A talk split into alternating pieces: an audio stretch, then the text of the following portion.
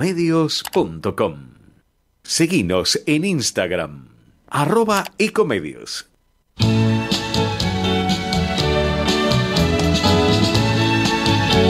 You got it. My pleasure.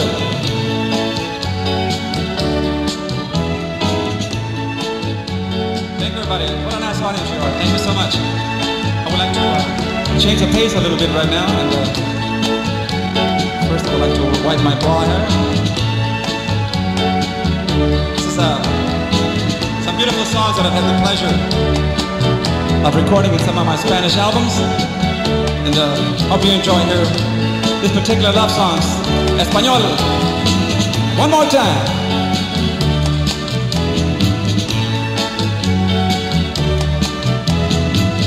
Sha-la-la, la-la-la, la-la-la, sha-la-la, la-la-la, la-la-la, sha-la-la, la-la-la, la. Mujer, mujer, mujer, si puedes tú con Dios hablar Pregúntale si yo alguna vez te he dejado de adorar. Al mar, mar, espejo de mi corazón. Las veces que me has visto llorar, la perfidia de tu amor. Buscado donde quiera que yo voy y no te puedo hallar. Para aquí quiero otros besos y tus labios no me quieren ya besar. Y tú, y tú, y tú, quién sabe por dónde andarás, quién sabe qué aventuras tendrás, qué lejos estás de mí. Sha la la la la la la. La la la la la la la. La la.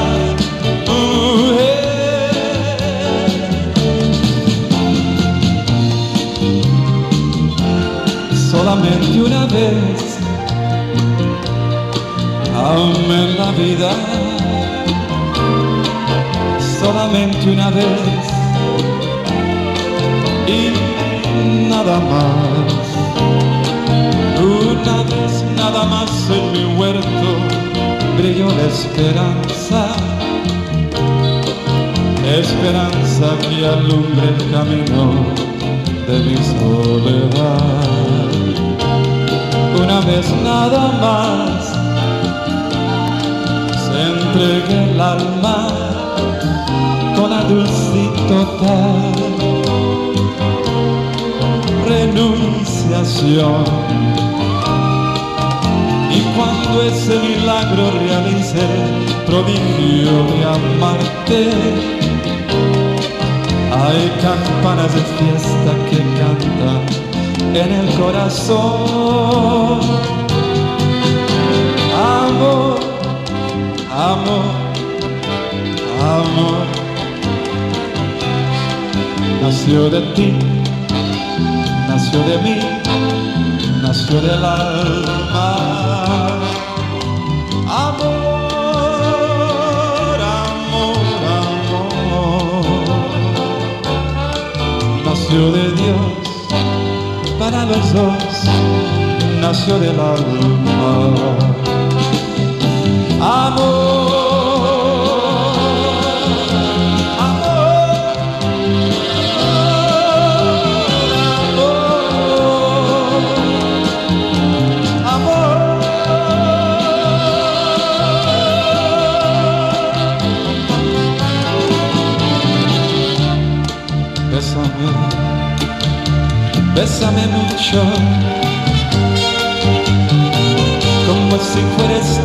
Esta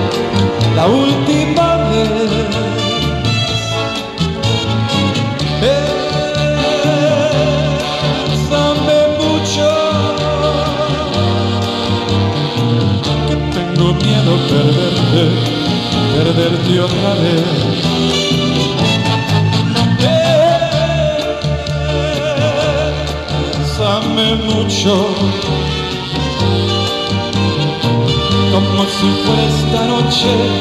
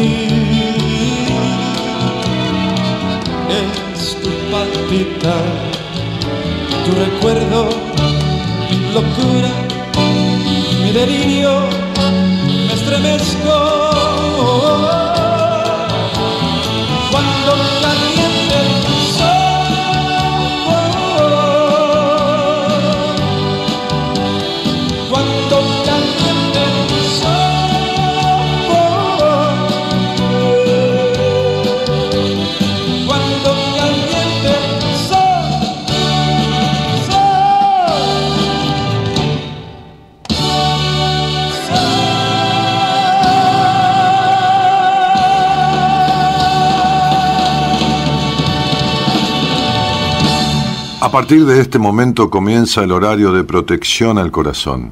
La permanencia frente a la radio depende exclusivamente del cariño que cada uno se tenga. Este programa trabaja con las emociones.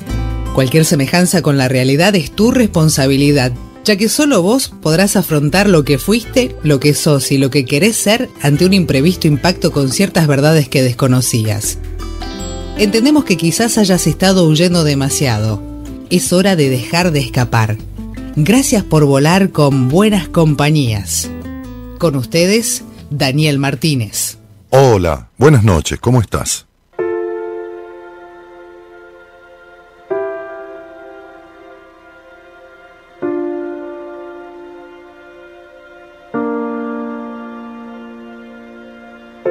Yo necesito ganas, no querer ganar.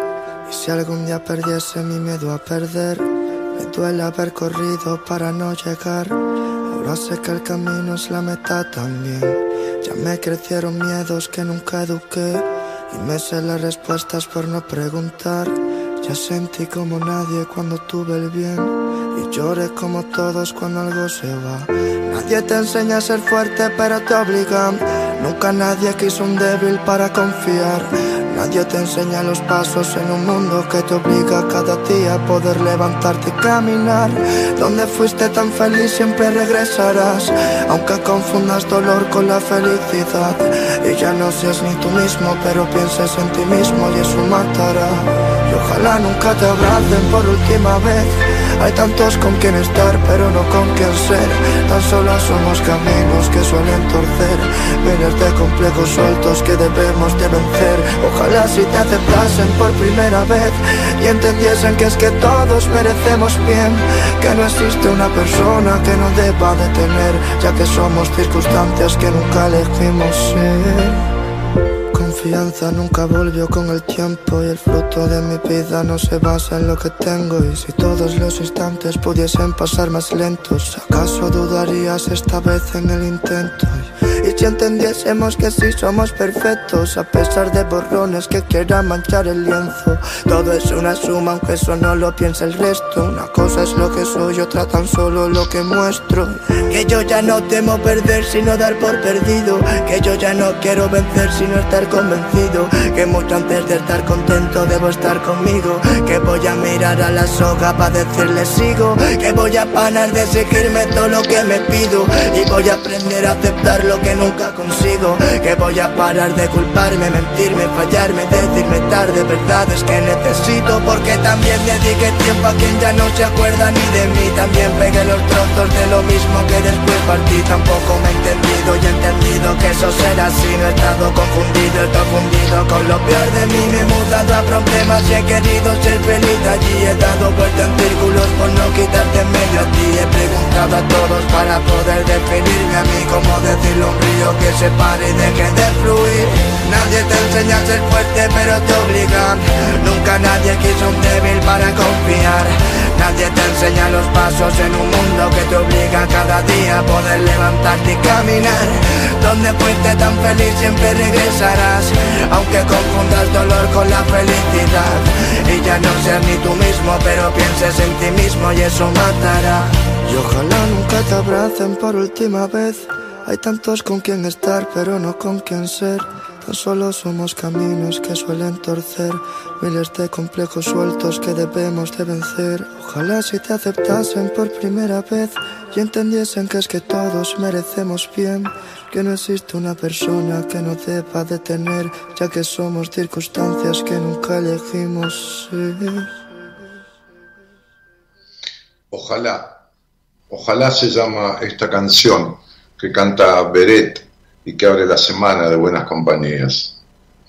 Hay una, una frase que me llamó mucho la atención, que tiene que ver con esto de, hay muchas personas con quien estar, pero hay pocas con quien poder ser. Hay muchas personas con quien estar, pero pocas con quien poder ser. Y, y esta es, no, O sea, es, es una cuestión real, pero que no depende de esas personas. Es decir, cuando uno tiene pocas personas con quien poder ser, es porque es uno el que se limita y no aquellos que no lo dejan ser. Cuando uno tiene autonomía legal, es decir, que es mayor de edad, las limitaciones vienen de uno. Cuando Beret dice hay muchas personas con quien estar, pero pocas con quien poder ser, es que con las muchas con que se puede estar pero no se puede ser, ese no poder ser son limitaciones de uno. Ah, justamente hoy una paciente me decía que en el hogar donde vive, ella eh, es como que es ejecutiva, pragmática, se manifiesta, dice que esto, que lo otro, pero afuera, ante el mundo, se condiciona, se limita, busca aprobación, calla lo que quiere decir. Entonces, digo, ¿quién se lo impide? ¿Quién, se lo impone? ¿Quién le pone un revólver en la cabeza este, y le impide decir lo que quiere decir? Dentro de lo lógico, de la mejor manera posible, por supuesto, este, qué sé yo, no hace falta ofender, ¿no? Tengo todos los pelos revueltos. Pero, este, ¿qué, qué, es, ¿qué es lo que la impide expresarse? Ella misma. Ella misma. Entonces, la canción dice, ya me crecieron miedos que nunca eduqué. ¿No? Y cuando un miedo crece maleducado, entonces prevalece, ¿no? Porque se entiende, esos miedos no educados son miedos a los que no pudo este, sojuzgar, digamos, ¿no? Este, domesticar, digamos, ¿no? Este,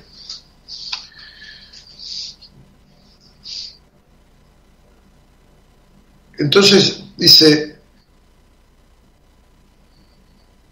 tan solo somos caminos que suelen torcer, miles de complejos sueltos que debemos vencer. Y sí, es así. Y hoy escribíamos ahí en, las redes una frase que dice, ¿te sentís digno o digna de amor? Es decir, de recibir amor. La respuesta general, escribíamos, ¿no? En este posteo, seguramente es que sí. Sin embargo, existen algunos rasgos ¿eh? este, característico de las personas que no se sienten dignas de amor.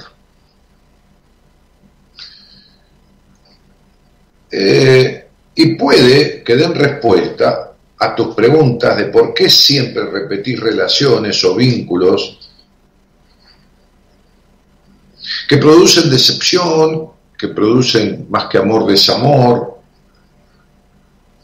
o que intoxican, es muy difícil permanecer, o todo lo contrario, pero estos vínculos terminan generando una gran dependencia. Esta noche en Buenas Compañías te cuento de qué se tratan estos rasgos y vemos si tu respuesta es sí o es no. Entonces, digo,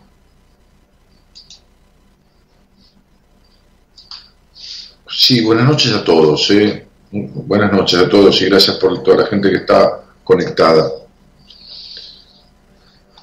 Vamos a hablar de esto, ¿no? a mí me gusta simplificar un poco las cosas, ¿no? Este, no, no ser técnico, sino más didáctico que técnico en estas cuestiones. Y Y armé un apunte ahí este, que refiere a cinco rasgos comunes de las personas que no se sienten dignas de amor. No es que uno es consciente y dice, a ver, yo no me, yo no me siento o no quiero ser digno de amor. No, no, no, no. Esto es como el tema de la felicidad, ¿no? o el bienestar emocional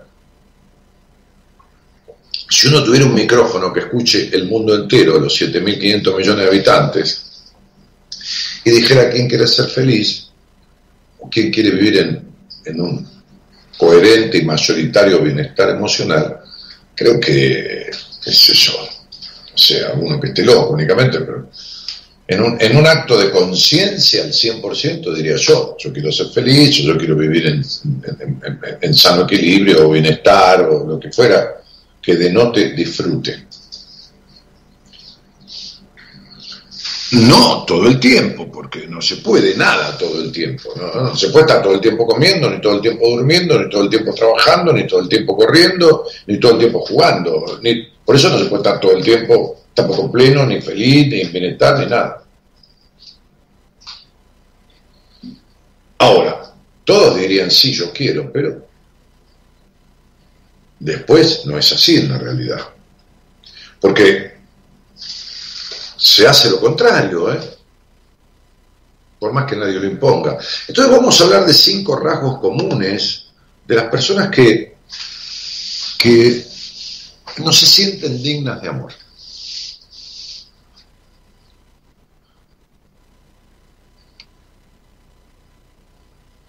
Generalmente a estas personas les cuesta, les cuesta pedir, ¿eh? Recibir la atención de los demás es casi esencial en, la vida de ellos, ¿no? O sea, pero todo el mundo queremos que nos quieran, o todo el mundo queremos que nos den reconocimiento, a todos nos gusta, por supuesto. Ok. A nadie le molesta que le reconozcan algo. Pero otra cosa es que sea esencial eso. Disfrutás de lo que te mereces. Te cuesta establecer vínculos coherentes, sanos, con personas del mismo sexo, del otro sexo. Bueno, hay algunos rasgos que son comunes en las personas que no se sienten dignas de amor. Veamos uno, el primero. La motivación por agradar a los demás es muy alta. Es decir, la energía que se pone, la dedicación, el acting, eh, ¿qué más? El pensar de lo que el otro va a pensar antes de decirlo para poder decirlo de tal manera que el otro lo apruebe. El hacer antes de hacer, pensando en qué va a esperar el otro, los otros, lo que uno quiere que hagan para congraciarse y, y agradar, es todo un esfuerzo y toda una energía que nunca, nunca va a recibir, va, va, a lograr obtener la dimensión de la aprobación en la medida que uno la necesita. Siempre va a ser menos. Es raro, por ahí un día consigue, pero después las personas que no se sienten dignas de amor viven con la convicción de que necesitan hacer un esfuerzo extra para recibir la aceptación de los demás. Sería, que, uno piensa y tiene ahí subyacente en su cabeza que tiene que hacer un sacrificio para conseguir esa aprobación. tiene que dar ahí, ¿no? Son personas que se presionan a sí mismas para invertir muchos recursos en ese objetivo de lograr la aceptación. Es decir, esto se manifiesta en un deseo constante de agradar a los otros.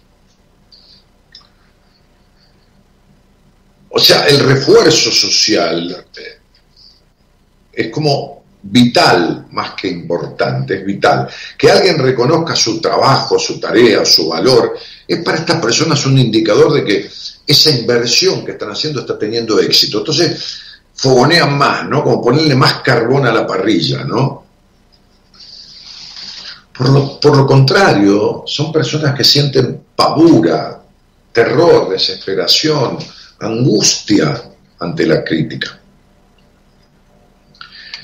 que suelen tomarse la crítica o, la objeción de una manera fuertemente personal. En el fondo lo que tienen es un, no un temor, porque hemos visto que el temor y el miedo son dos cosas diferentes. El temor ayuda a precaverse, pero el miedo paraliza.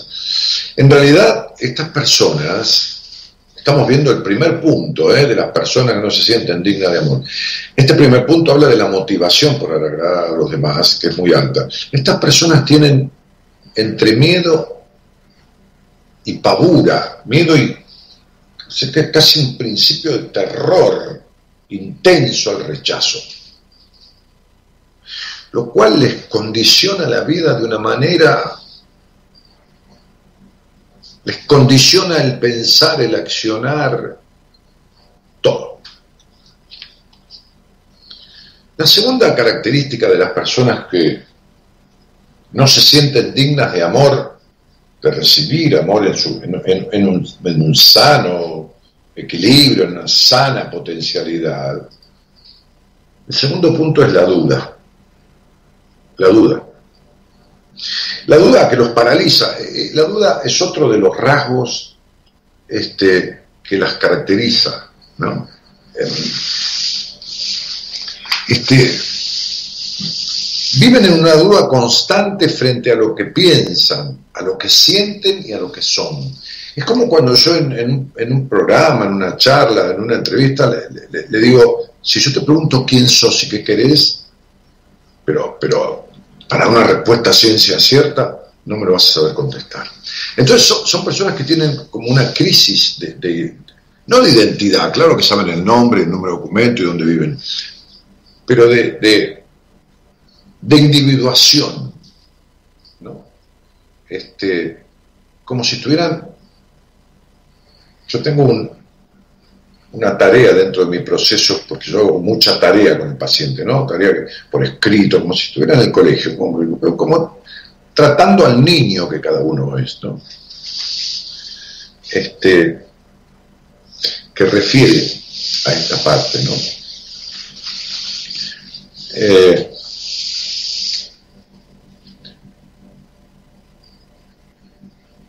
el temor de estas personas a las que la duda los paraliza, eh, que no tienen esta cuestión constituida de, su ser sí mismo, que no lo hace perfecto, pero lo hace estar como afianzado, este, el temor a equivocarse estas personas es tan recurrente, tan, todo el tiempo tienen miedo a equivocarse como intenso, tan recurrente como intenso. Eh, cuando hay una oportunidad, cuando hay un desafío, cuando hay una cuestión lo sienten como una trampa, en una trampa en la que pueden equivocarse. Por eso dudan antes de dar cualquier paso que pueda entrañar algún riesgo de error o de lo que fuera, ¿no? A veces son exageradamente racionales. E, ellos arrancan de la idea de que sus opiniones no tienen mucho valor y prefieren guardárselas que en realidad es el tremendo temor a decir y que el otro no esté de acuerdo, ¿no? que en realidad no, hay manera de que todo el mundo esté de acuerdo con uno. Como digo siempre, ni con Dios está de acuerdo todo el mundo, ¿no? Este, ni con ningún personaje de la historia, ni con ningún político, ningún, nadie está de acuerdo. O sea, en, un caso todos están de acuerdo con alguien. Entonces, este,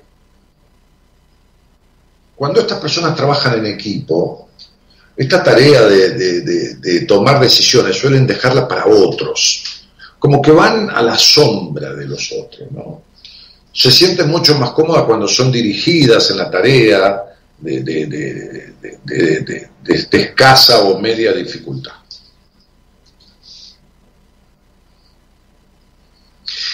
Otra característica de estas personas que sienten que no son merecedoras de, amor, no, no, estoy hablando de amor de pareja, ¿eh? hablo de, amor,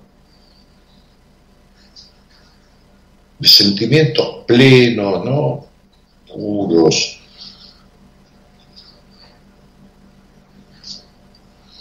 Otra cuestión es que no suelen pedir y mucho menos exigir les cuesta mucho realizar peticiones, porque, porque no se consideran con el valor suficiente para ser tenidos en cuenta. ¿Me explico? Lo que en ocasiones hace que tengan que hacer demandas muy urgentes y exigentes porque llegan al límite. Porque llegan a comunicar esas peticiones a último momento, ¿no? Entonces dejan muy poco, muy poco margen a que uno les ayude, porque es en el último instante, el último grito. Hay muchas personas que vienen a mí, como dice mi mujer, ¿no? Mucha gente va a vos cuando está hecha mierda, pero, pero muchos es por temor y otros es por sacrificarse, por dejarse sufrir. Se dejan sufrir hasta que explotan. ¿Saben las veces que yo he dado una entrevista y que le he dicho a la persona, mirá, esto hay que arreglarlo por esto y por lo otro, porque mirá que se va a empeorar o te va a producir tal cosa? Y por ahí pasan 3, 4 años, 5 años y le sucedió eso. Y siguen estirándolo y después aparecen con una desesperación y una urgencia, pidiendo ayuda.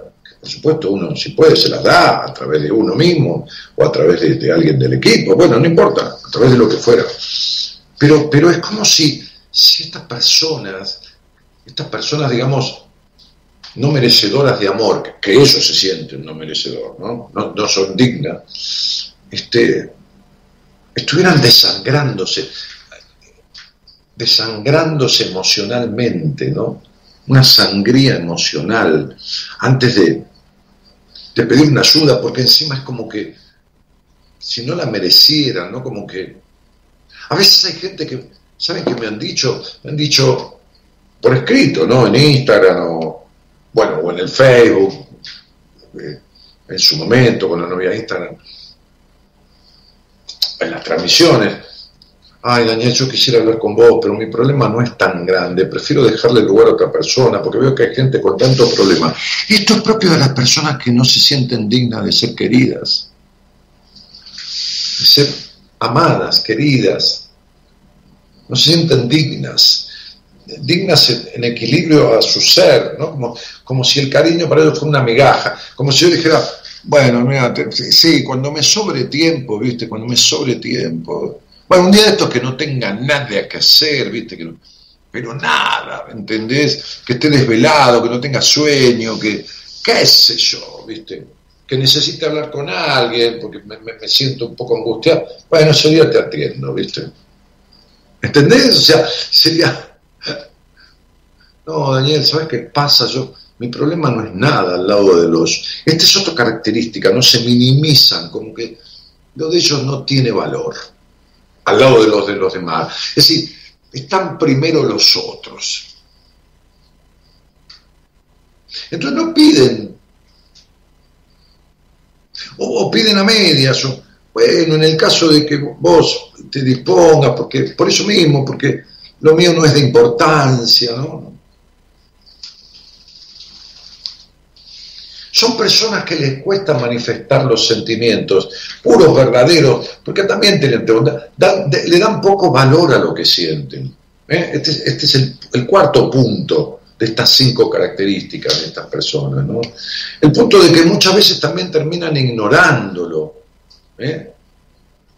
Es como que no es el momento, este, no es el momento, que voy a decir lo que me pasa, que voy a decir lo que siento, no, no, no es el momento, voy a incomodar a todos, este, o a todos, o a este, o al otro, o a mi jefe, o a mi pareja, qué sé yo a quién, no importa, mi mamá, mi papá, mi amigo, no es el momento, mejor me lo guardo, mejor se lo digo otro día, mejor, mejor, mejor, mejor, siempre es mejor lo peor.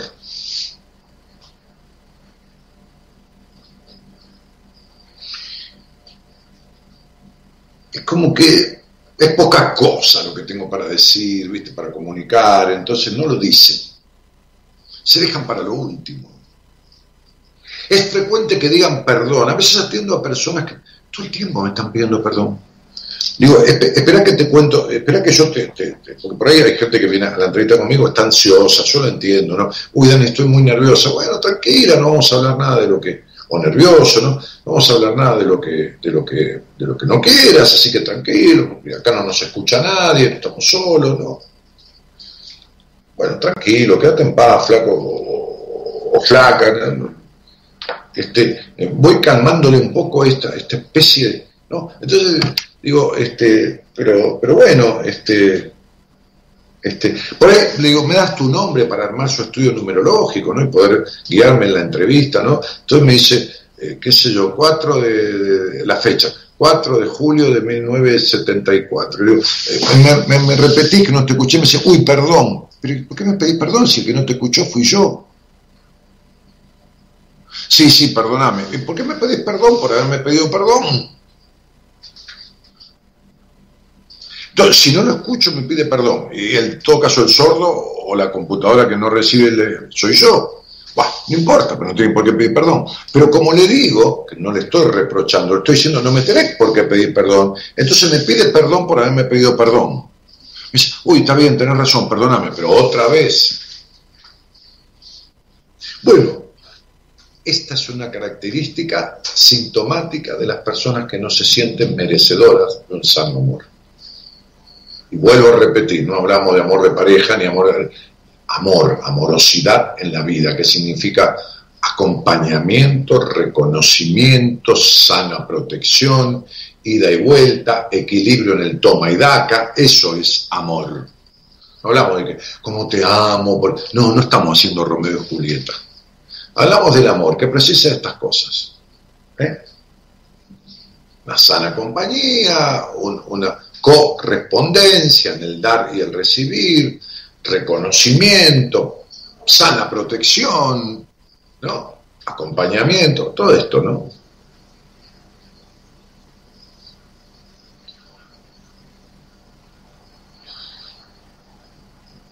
La ira ocupa un lugar muy importante dentro de las personas que se contienen.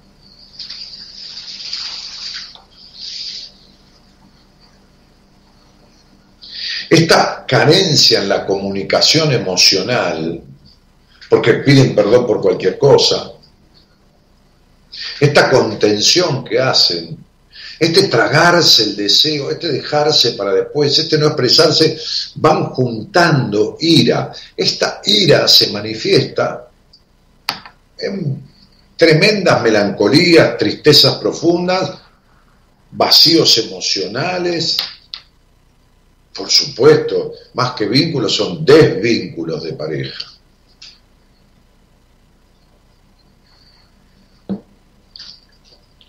Y la quinta cosa, la quinta cuestión, el, quinto, ítem de, este asunto, de, ¿cómo se llama? De, las personas que no se sienten dignas de ser queridas, bien queridas, que son personas que sobrevaloran a quien les ofrece algo de atención. Establecen vínculos afectivos intensos con los demás. No es raro que pasen por alto la falta de respeto, las heridas físicas, el maltrato verbal, psicológico, los golpes, este, sea de, hombre a mujer o de mujer a hombre, bueno, este, las heridas emocionales. No es raro que acepten todo esto este, y pasen por alto, ¿no? Al mismo tiempo sobrevaloran a quien le ofrecen atención y cariño, a quienes le ofrecen atención y cariño a quien les ofrece a ellos, ¿no?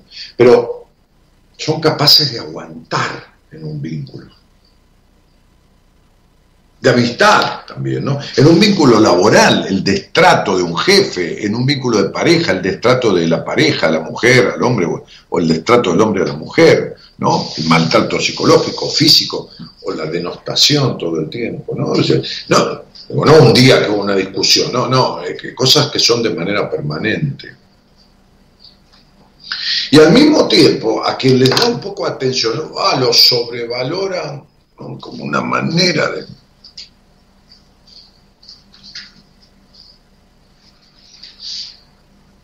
Cuando yo estoy en una entrevista con alguien que me pide perdón cada dos minutos, que le digo, me pediste, hace diez minutos que estamos, me pediste cinco veces perdón, que no es que se lo estoy haciendo notar porque ya es parte de empezar a entender sus conflictos, cuando terminamos la entrevista, me lo agradece de mil maneras y le digo, prepara un poco.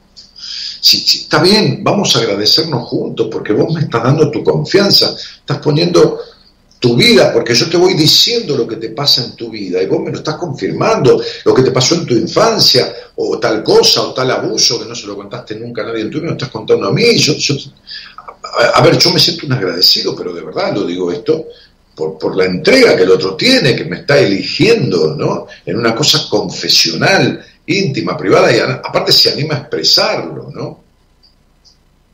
Bueno, estas son, estas son las, las cinco cuestiones que yo tomé como para los cinco rasgos comunes de las personas que no sienten, que no se sienten dignas de ser bien queridas, de ser amadas, digo en el vínculo que sea, tenidas en cuenta, respetadas. Eh, pues si no tenemos amor como eh, Romeo y Julieta. No, no, no, no, hablamos de, de, la dignidad del trato, de tener un lugar en la vida, un lugar en el mundo, de tener, ser pares de nosotros, no estar por debajo.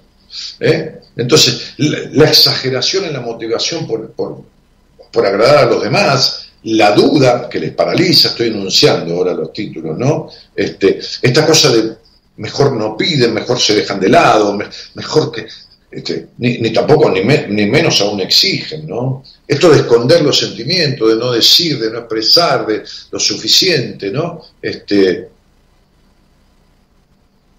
y después el tolerar, el tolerar el, destrato o el maltrato o la denostación, y, por lo contrario, valorar a alguien que les da algo como si que si hubiera bajado Dios con el maná del cielo, no, claro, tan, tan acostumbrados a lo poco o a lo nada, que cuando hay algo, también se van al otro extremo. Cinco características de las personas no se sienten dignas de amor, le hace ser bien queridas, ser dignamente o tenidas en cuenta dignamente. Es decir, de ocupar un lugar como cualquiera tiene derecho a ocupar en este mundo y en el mundo de los demás. Muchas, no algunas, muchas personas son de esta manera. Y esta manera ocasiona severas desestabilizaciones emocionales, vinculares y físicas. Y físicas. Emocionales, vinculares y físicas. Así que, bueno, espero haberme explicado si alguien se siente identificado con algo de esto y tiene ganas de que lo hablemos, no empiece con que, no, mira, yo, yo lo hablaría, pero lo que pasa es que hay tanta gente con problemas tan grandes, ¿no? Como decía antes, ¿no? Esta cosa de no darse el lugar, ¿no? Este, que, que me da no sé qué, ¿viste? Lo mío, lo mío no es nada, ¿no? Lo mío no es nada. Así, así, así se expresan, así siente muchísima gente. No estoy hablando de casos aislados, ¿eh? como esas enfermedades que hay 10 o 15 casos en el mundo, enfermedades raras. No, esta, que no es una enfermedad, no es una afectación, es muy común, mucho más común de lo que muchos se creen. Personas que no se sienten dignas de ser sanamente queridas, ocupar un lugar como cualquier otro en el mundo. Buenas noches a todos y muchas gracias por estar.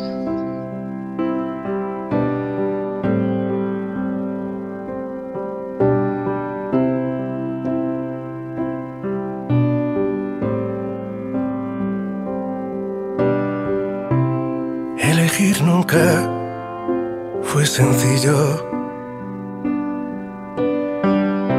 siempre conlleva renunciar.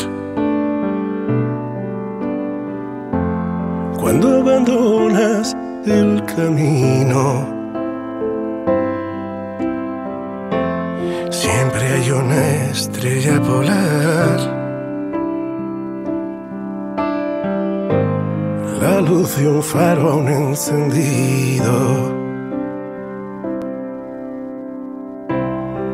siempre costó decir adiós.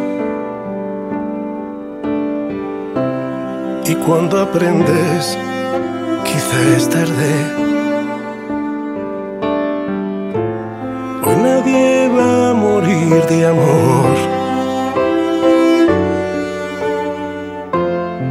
Siempre irse de cobardes. son sinceros los amantes. Y ahora soltar, volemos alto. Todos somos aves de paso. Y ahora soltar, fue fracaso. y fui feliz en el incendio. Cuando tú y yo fuimos eternos. Enseño los pasos, dice la canción, excepto aquí en buena compañía, dice. Este, buenas noches, Daniel equipo, por ahí saluda a Mirta, muchos saludos. Este, qué linda canción, dice Georgina. Fernando Cabrera dice buenas noches, Dani prendiendo al programa, prendido el programa. Elida dice, Dani, hace rato no te veía. Mi amor está intacto por ti, dice Elida. Bueno, gracias, Eli. Este, Cristina dice, buenas noches, este, quieren gustar y gustar, dice Georgina. Bueno, excelente semana para todos, dice Gabriel. Mónica Delgado dice, bueno, no sé, ahí dice yo también, también me siento identificada, dice Mirta, con lo que decís. María Laura dice, mi, mi tanta falta de querer, todas las características tengo, es culpa, dice Mónica Delgado. No, Mónica, si vos me vas a preguntar los orígenes, ¿por qué? Bueno, no, eso hay que verlo en cada uno. Este, eh, me pasa eso, dice Fernando, de no decir las cosas en el momento. Bueno, Dani Valdés que dice buenas noches. Hola, buenas noches. ¿Quién está por ahí en el llamado? Sí, buenas noches. Hola, ¿cómo estás? Hola, buenas noches. Eh, me llamo Rafael. Eh, Rafael, a ver un poquitito, voy a subir el volumen porque yo no te estoy escuchando bien. No sé si el operador escucha bien la salida al aire. Este, espera un segundo, ¿eh? que estamos tratando de Sí, claro. Eh,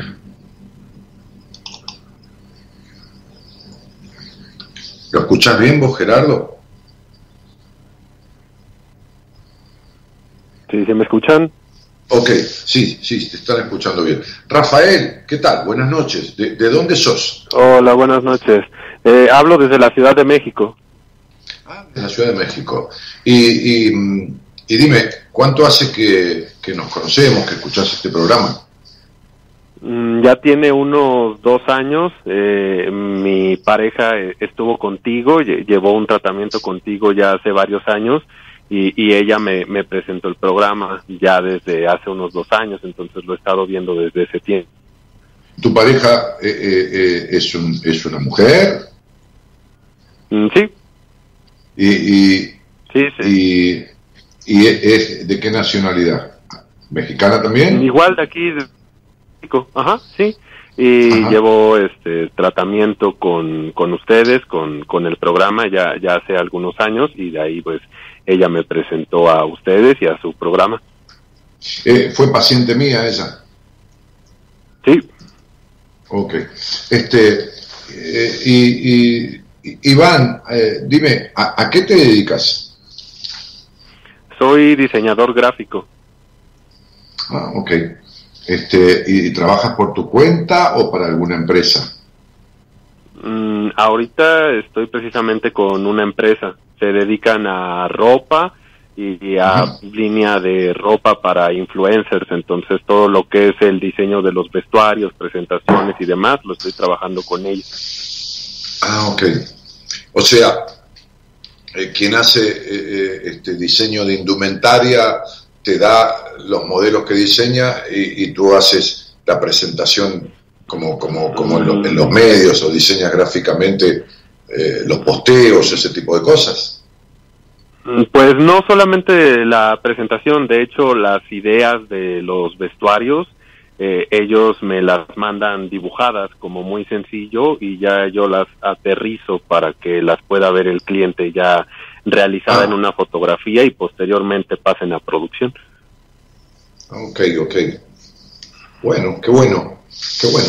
Ropa para influencers. Como hay todo un mundo, ¿no? Este, Sí, sí, sí. Claro, claro, viste, ropa para niños, ropa para niñas, ropa para, para autopercibido, para, para, para, para, para gente que, que, que, que de, de otro sexo, este, que se siente de- del sexo opuesto, ropa para influencers, ¿no? Que, que- Sí, de, de hecho también hemos trabajado con líneas para LGBT, eh, Claro. pues hay influencers que patrocinan o, o- o que son proactivos, ¿no? De, de estos movimientos, entonces Claro. también se ha hecho ropa para eso.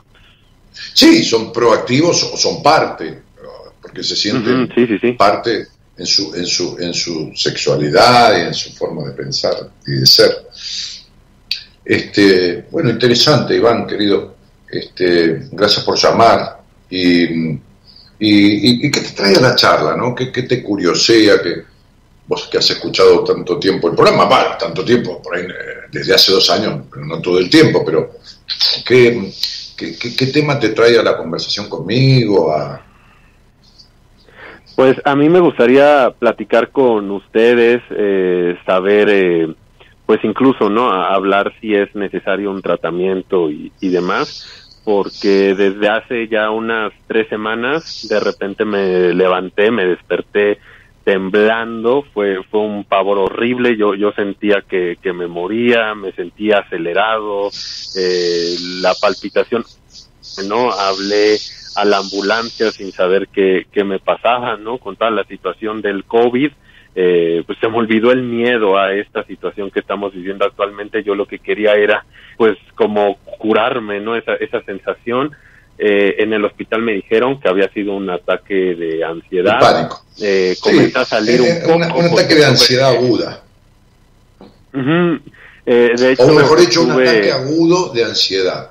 ¿Viste? Eh, est- estuve casi dos años encerrado, literal, nada más eh, saliendo a recoger la despensa que me traían a, a domicilio. Hemos estado muy encerrados, mi, mi pareja y yo, con esta situación.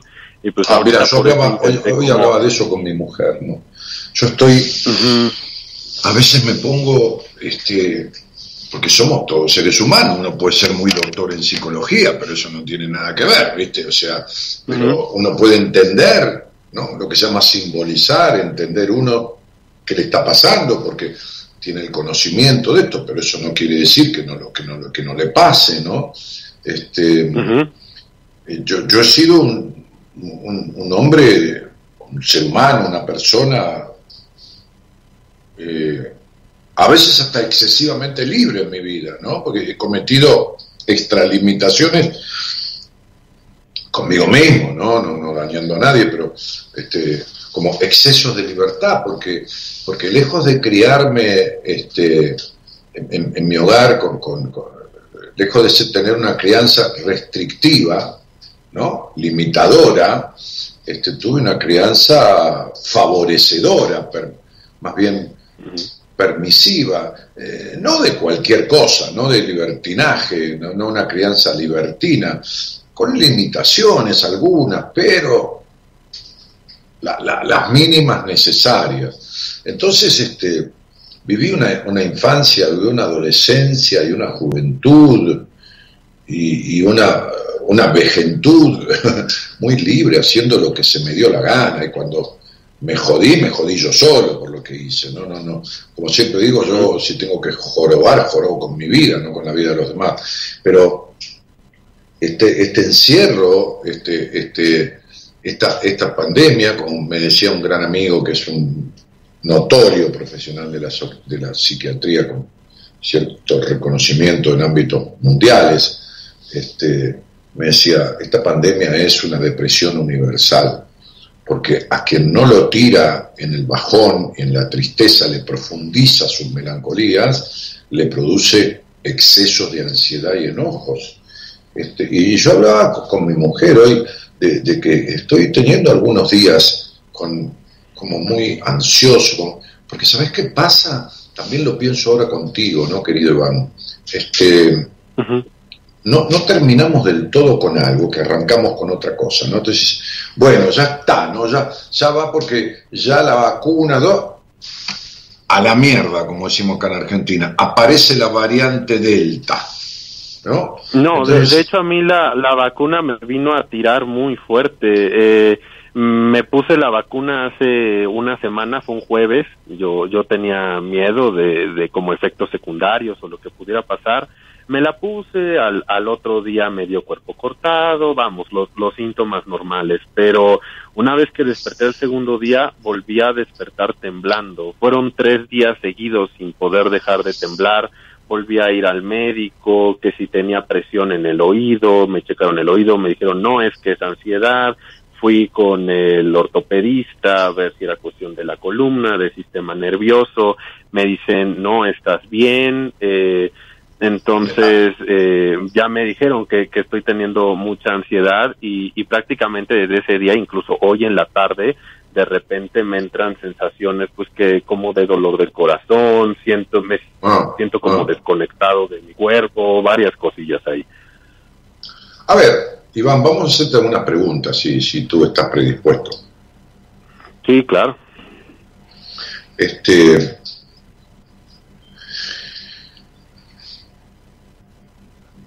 a mí me da que, no sé por qué razón, que ahora la veremos, este, hay dos posibilidades en esto que te voy a decir, una, la otra, las dos, que has, has sido un niño un poco aislado, un poco retraído. Un poco aislado, un poco retraído. Como muy metido para Pues- adentro. ¿Esto ha sido así? Mm, sí, de, de niño sufrí de mucho sobrepeso, era muy retraído pues de, mis emociones, me hacían bullying, era muy... Después empecé a hacer ejercicio, me volví atleta de tiempo completo, de culturismo, agarré un muy buen cuerpo y hace dos años, eh, tres años, pasaron cuestiones económicas muy feas en mi familia, comencé a vivir con mi pareja y ahorita en estos momentos otra vez estoy sufriendo de sobrepeso, de hecho. ¿Cuánto, ¿Cuántos kilos? ¿20, 25? Eh, no, este, tendría que pesar 80 y peso 120. 40. Bien. Ujú. ¿A qué edad, a qué edad estuviste en zona crítica de esta cuestión de, de, de- de sobrepeso, bullying y todo esto? Mm, a los 14 años y entre los 15 y 16 fue cuando bajé. Eh, fui un tiempo anoréxico, Ah. no, no quería comer nada. Eh, Sí. A mis 19 años muere mi abuela, que ella me crió como mi madre, ella fue como mi madre. Y Sí. después me metí de lleno al ejercicio, de mis 20 a mis 26 años, 25 Sí, años. sí, sí, pero espera ahí. ¿Cuándo sentiste reconocimiento, valoración y protección de tu padre? ¿Alguna vez? Mm, sí, toda la, es que mi padre, mi padre biológico murió a mis dos años. Y igual que con mi abuela que me crió, él, él fue el que me crió y me dio todo. Y hace, en el, ah, también. Entonces desde ahí la verdad es que me siento pues como solo en, en, esta vida con muchas responsabilidades y muchas cosas. Pero espera, espera, porque es mucha cosa, espera. A ver, tu padre murió a los dos años tuyos y después vino un padre de crianza, un padrastro. Yo me crié con la familia fue- de mi que fue tu- mamá. tu- que fue, digamos, tu verdadero padre. El, otro que murió Mi era abuelo, un mi- porque no, no lo conociste y solo fue quien, quien produjo la gestación, ¿no? Este, junto con tu madre. Pero el padre padre fue este que te crió, digamos, ¿no? Mm, Sí, eh, mi abuelo por parte de mi madre y mi abuelo de mi madre, prácticamente los dos tomaron el rol de padres. La verdad es que mi mamá fue como un y, poco y- tu madre qué pasaba? ¿Era una mujer aniñada, una mujer... Mm, pues sí, la podría describir como mi mamá mm, me tuvo a los 22 años y de ahí siempre fue muy de muy adolescente dentro de ella misma, muy niña y pues he tenido Mm. ciertos problemas con, con mi mamá por esa cuestión. Quienes me criaron prácticamente pues, Fueron tus abuelos. A ver, y ellos son mis padres. pero, pero, pero está bien. Pero, ¿quiénes vivían en la casa de tus abuelos cuando, cuando a ti te criaron? este mi mamá mi mamá biológica su hermana eh, la hija el hijo de, de su hermana que es como mi hermano y mis dos Mm. abuelos Mm. Bien, ok. ¿Cuánto de 1 a 10 te crees exigente? Mm, diez Bien, ese es el primer factor que me queda clarísimo junto con otras cosas que te dije, el aislamiento en la infancia. Vos sabés que la anorexia tiene que ver con problemas de energía, de libido y la, la necesidad de, el deseo profundo de no querer crecer. ¿no? La, la- la- la anorexia es este, un, un- un síntoma de, de querer regresionar. El, el- el anoréxico se empieza a, a borrar las formas, ¿no? Cuando la anorexia es aguda, se cae el cabello, se pierden formas del cuerpo, este, se debilitan, se convierte uno en dependiente, pierde la fuerza, como si fuera un niño, un bebé, como, como está tratando de volver atrás, ¿no? Este, pero, pero, y, y, y, y- y- esta, esta, esta exigencia que tenés este, en esta etapa de tu vida, estás empezando la segunda etapa de tu vida, ¿no?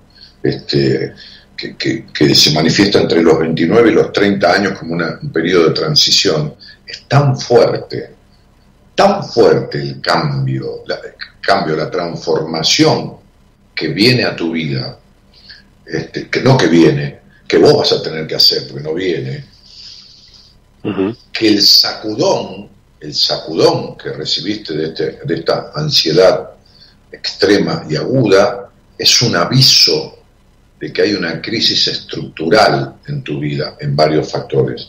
Es un aviso de basta de la exigencia, es un aviso de algunas consecuencias del pasado, este, es un aviso de basta de intolerancia, porque sos un tipo intolerante o con vos mismo que no te dejas ser o con los demás, porque hay mucha baja confianza en vos, mucha dosis de baja confianza en vos. Este, y hay una dosis de extrema ansiedad con una búsqueda de perfección que te frustra y te frustra y te frustra todo el tiempo porque no alcanzas nunca esa perfección. Entonces, como tuviste abandono de tu padre biológico y de tu madre biológica, abandono, porque tu madre biológica no se murió y estaba ahí, pero no hacía. Vos fijate que cuando describís con quién venís, vivías, decís con mi mamá, con mi madre biológica, con mi tía, con mi primo hermano, que es como un hermano, pero cuando anunciás, anunciás a tu abuela como tu madre, pero es que tu madre estaba ahí presente.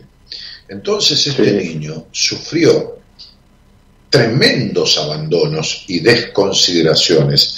Cuando uno siente, cuando vive eso, uno lo siente como que uno fue poca cosa.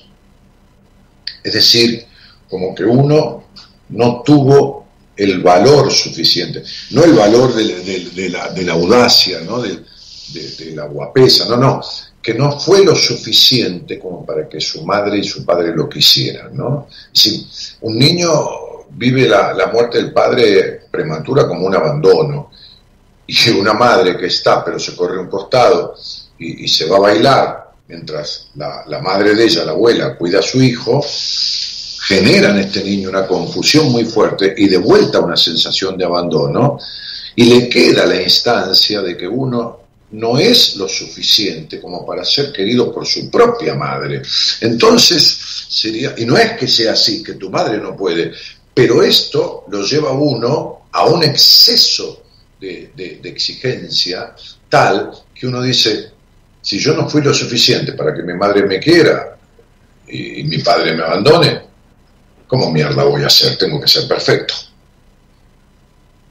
Para que cualquiera, para que cualquiera me reconozca, para que una mujer me tengo que ser perfecto, porque si no, mi padre, porque si no, ¿qué va? Si mi madre, que tiene como la obligación de, de quererme y dedicarse a mí, no lo hizo, ¿quién lo va a hacer? ¿Se entiende cómo, cómo funciona esto? Sí, sí, sí. sí Entonces, hecho, total identificado con eso. Claro. Si vos tenés un carro, quizás tengas un carro o manejes, no sé si lo tienes. Mm, no, no, no tengo auto y de hecho no sé manejar muy bien. Mm, bueno, sí, justamente, justamente. Entonces, este, si, si, si vos tenés un carro, este, un auto y, y, y, emprendes un viaje, qué sé yo, no importa dónde, a, Colombia con el auto, y vas todo el tiempo a fondo, exigiendo el motor a todo lo que da, ¿qué crees que pasa con el motor? Sí, se sobrecalienta. Sí, casi que explota, ¿no? ¿Entendés la explosión tuya? Entre el exceso de ansiedad que tenés acumulado por la falta de libertad porque nadie que tiene de 0 a 10 el 10 en la exigencia es libre, porque está todo el tiempo viviendo en la exigencia, todo el tiempo tratando de demostrarse y demostrar. Entonces, digo, no es tanto el encierro de la pandemia, sino el encierro en vos mismo, el encierro en la intolerancia, en la intolerancia no dejarte ser, porque fuiste criado en la intolerancia. El hogar que tuviste entre tus abuelos que dependían de ellos porque eran los jefes del hogar, ¿fue un hogar que te sobreprotegió o fue un hogar bastante rígido? Mm, mm, fue un hogar muy sobreprotegido. De hecho, yo empecé a, a enfrentarme como a la vida y a, y a, lo que representa y a ser responsable de mí tras su fallecimiento de ellos. Claro. ¿Qué ¿Cuántos teníamos? ¿23? Eh, tenía 20 cuando murió mi abuela, y 25 cuando murió mi eh, papá, mi abuelo. ¿Cuántos cuando murió tu abuelo? 25. 25. Y ahorita tengo 28. Sí, sí, ya sé, sí.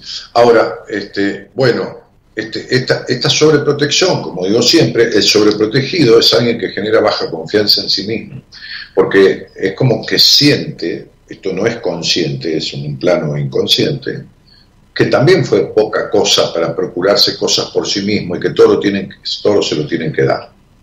Entonces hay una mezcla rara en tu infancia, no rara, no rara, digo rara para ti, de, afectante, que tiene que ver con, con, los abandonos, con, con, gente que estaba al lado tuyo pero no ejercía la, la función que el niño esperaba, la dedicación, eh, y luego la sobreprotección de padres que no eran padres, que tú le dices madre, y, no, eh, y a qué le decías a tu mamá? Patricia, porque si a tu abuela le decías madre, ¿cómo le decías a tu madre? ¿Le decías por el nombre? Mm, no, le decía mamá o le puse el, como el apodo de mamabela.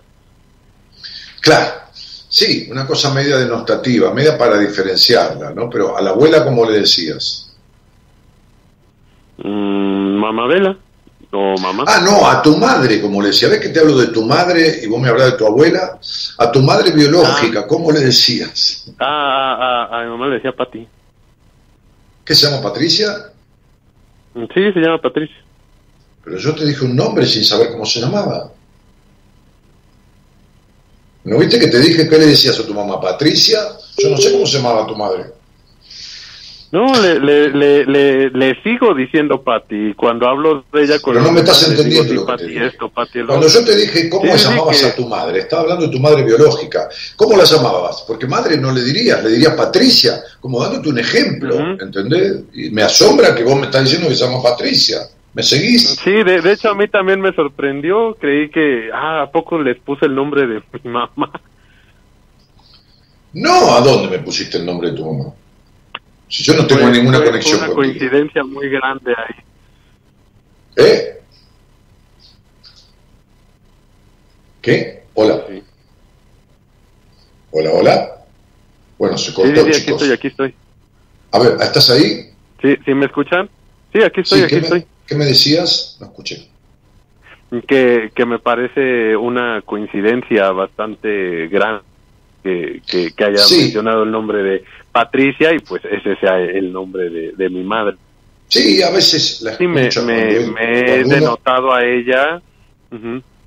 Bueno, entonces vos llamabas, a tu madre como Patricia, que esto es una característica de intuición. Cuando uno está muy compenetrado y el otro muy entregado en la conversación, la intuición a uno se le abre mucho. Pero no importa. Le decías Patricia como si fuera tu hermana. ¿Entendés que hay como un desorden en los roles? Mm, de este, hecho, cuando este... describo tanto a su hermana, es decir, a mi tía y a ella, las describo como si fueran hermanas. Sí, está bien, pero porque ninguna de las dos creció y los que tenían preeminencia, es decir, eh, tenías a tu mamá como hermanita, a tu abuela como mamá, pero tu mamá estaba ahí, la biológica. Entonces, bueno, ¿qué decirte? Estás ante el umbral de una etapa totalmente diferente en tu vida que, que tiene que ver con un basta ya con un se terminó esta manera de vivir para vos. O sea, tu profesión seguirá siendo esa, eso es lo que haces, pero lo que eres necesita de una transformación porque este ataque de ansiedad aguda o ataque de pánico es simplemente un anuncio, una, una alerta de que hay una crisis estructural en tu vida, una crisis de tu estructura. Y, este, este, ¿cómo se llama? Este sobrepeso de, de 40 kilos, que vuelve otra vez, este, es más o menos el peso que tiene un niño entre 12, 13, 14 años, 13 años. Es el peso que tenías cuando la época del bullying y todo eso. Es el Mm, peso sí, de un de, niño. de hecho fue como regresar. No, es como que te tragaste al niño, porque vives en la exigencia. Y si vives en la exigencia, el niño Ivancito vive anulado. Porque somete a un niño a una exigencia constante y encontrarás un niño triste, vacío, melancólico, miedoso y todas estas cosas que te suceden. Es como si te hubieras tragado a ese niño, como si Es como reprimir todos esos tal vez deseos, anhelos de un poco más de libertad, menos presión y Un poco más, no, libertad. ¿no?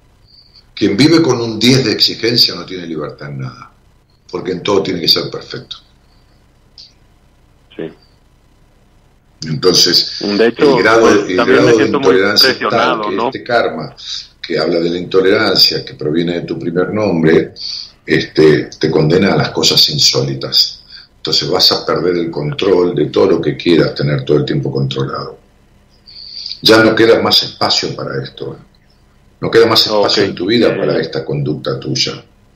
O sea, si no aprendes a equilibrar la libertad con la responsabilidad, esto va a ir a parar a cualquier lado. Digo, Sí, va a empeorar bueno, ah, mucho. A- Hace dos años ya vivo con mi pareja y mi cuestión económica no es muy estable. Y ella pues dice que me apoya y, y- y me ayuda, pero incluso su ayuda llega el momento en que me, me presiona mucho porque a mí me gustaría poder darle todo y vamos, toda esta exigencia que, que me doy porque todo esté bien y, y me está mucho, me está costando mucho trabajo salir ¿A, adelante. a qué, nivel a qué se dedica ella? Mm, ella ahorita no está trabajando, está trabajando en una dirección de escuela en, en la parte de titulación, pero Ah, ahorita sí. ya no está trabajando. Mm. Y ¿Por la bueno, su- o porque renunció porque la echaron? no, tra- tras este, la pandemia, un poco antes de la pandemia, ella misma renunció y pues es su, su ¿Qué? ayuda porque mi familia ha tenido No, corta, ¿no? y mucho. entonces toda la ayuda viene de este viene de este lado No, se corta mucho, no se entendió nada. Relajo. renunció porque a su trabajo. Ajá, re- renunció porque se sentía muy presionado y ahorita es, es su mamá y su familia quien nos está ayudando a ambos y, y para mí es una presión muy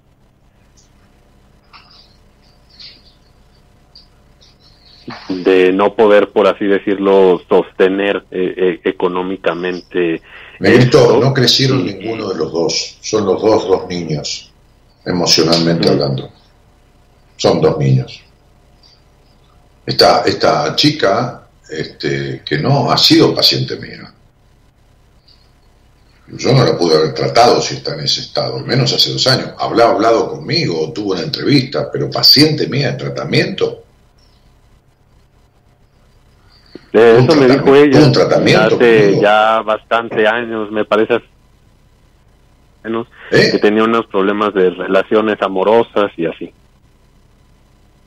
Pero no, no, te, no te estoy entendiendo. ¿Ella tuvo un tratamiento conmigo o conversó conmigo? Mm, este mm, y después este pues la, la canalizó y llevaron tratamiento.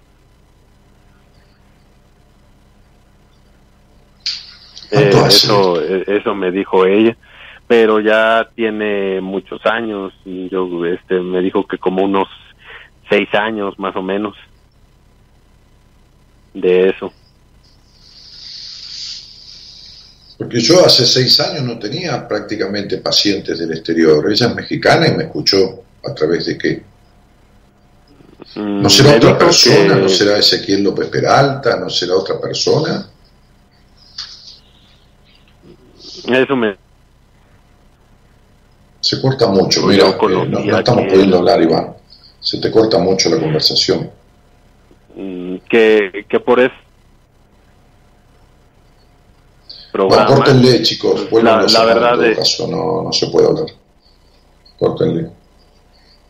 Corten la comunicación y vuelvan a sumar para restablecer contacto en todo caso.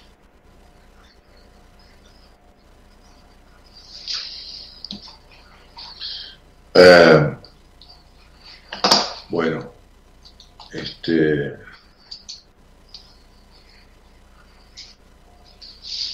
Eh, dice, Dani, mi maestro es súper intuitivo. Siento que necesito hablar contigo. ¿Qué, qué, de, qué, de, qué de más? ¿Qué de más? Dice Yami Solans Valencia. ¿Qué de más? No, no, no entiendo la palabra esa. Qué conectado, impresionante, dice Gabriel. Este, Dani, ¿qué número sale mañana? Tírame el dato, dice. Alicia dice, hola Dani, soy como vos, demasiado libre y la pandemia me tira para atrás. La palabra demasiado, Alicia, yo no la dije. Demasiado es de más. Cuando vos decís que sos demasiado libre, estás diciendo que sos libre de más como que hay una exageración.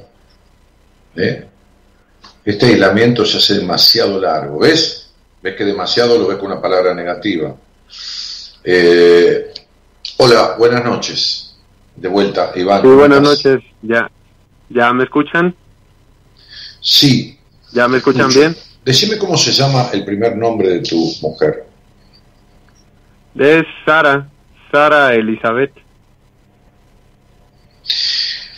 Yo no recuerdo, tendría que ver, haber tratado a alguien hace seis años de México, pero puede ser, ¿eh? porque algún paciente he tenido. Pero bueno, a ver, este, qué sé yo, no, no, no, no, no puedo meter a juicio nada de eso. Lo que digo es lo siguiente, Iván, a ver, este, yo creo que por, lo que me estás diciendo, este, Sara no ha tenido un, un, hogar que dijéramos bastante propiciante de sus libertades, ¿no? Si tuvo un, trabajo en donde la maltrataban o tenía maltrato o mucha presión, es porque tuvo un hogar con mucha presión y, cierta crianza de sometimiento o algo que se le parezca.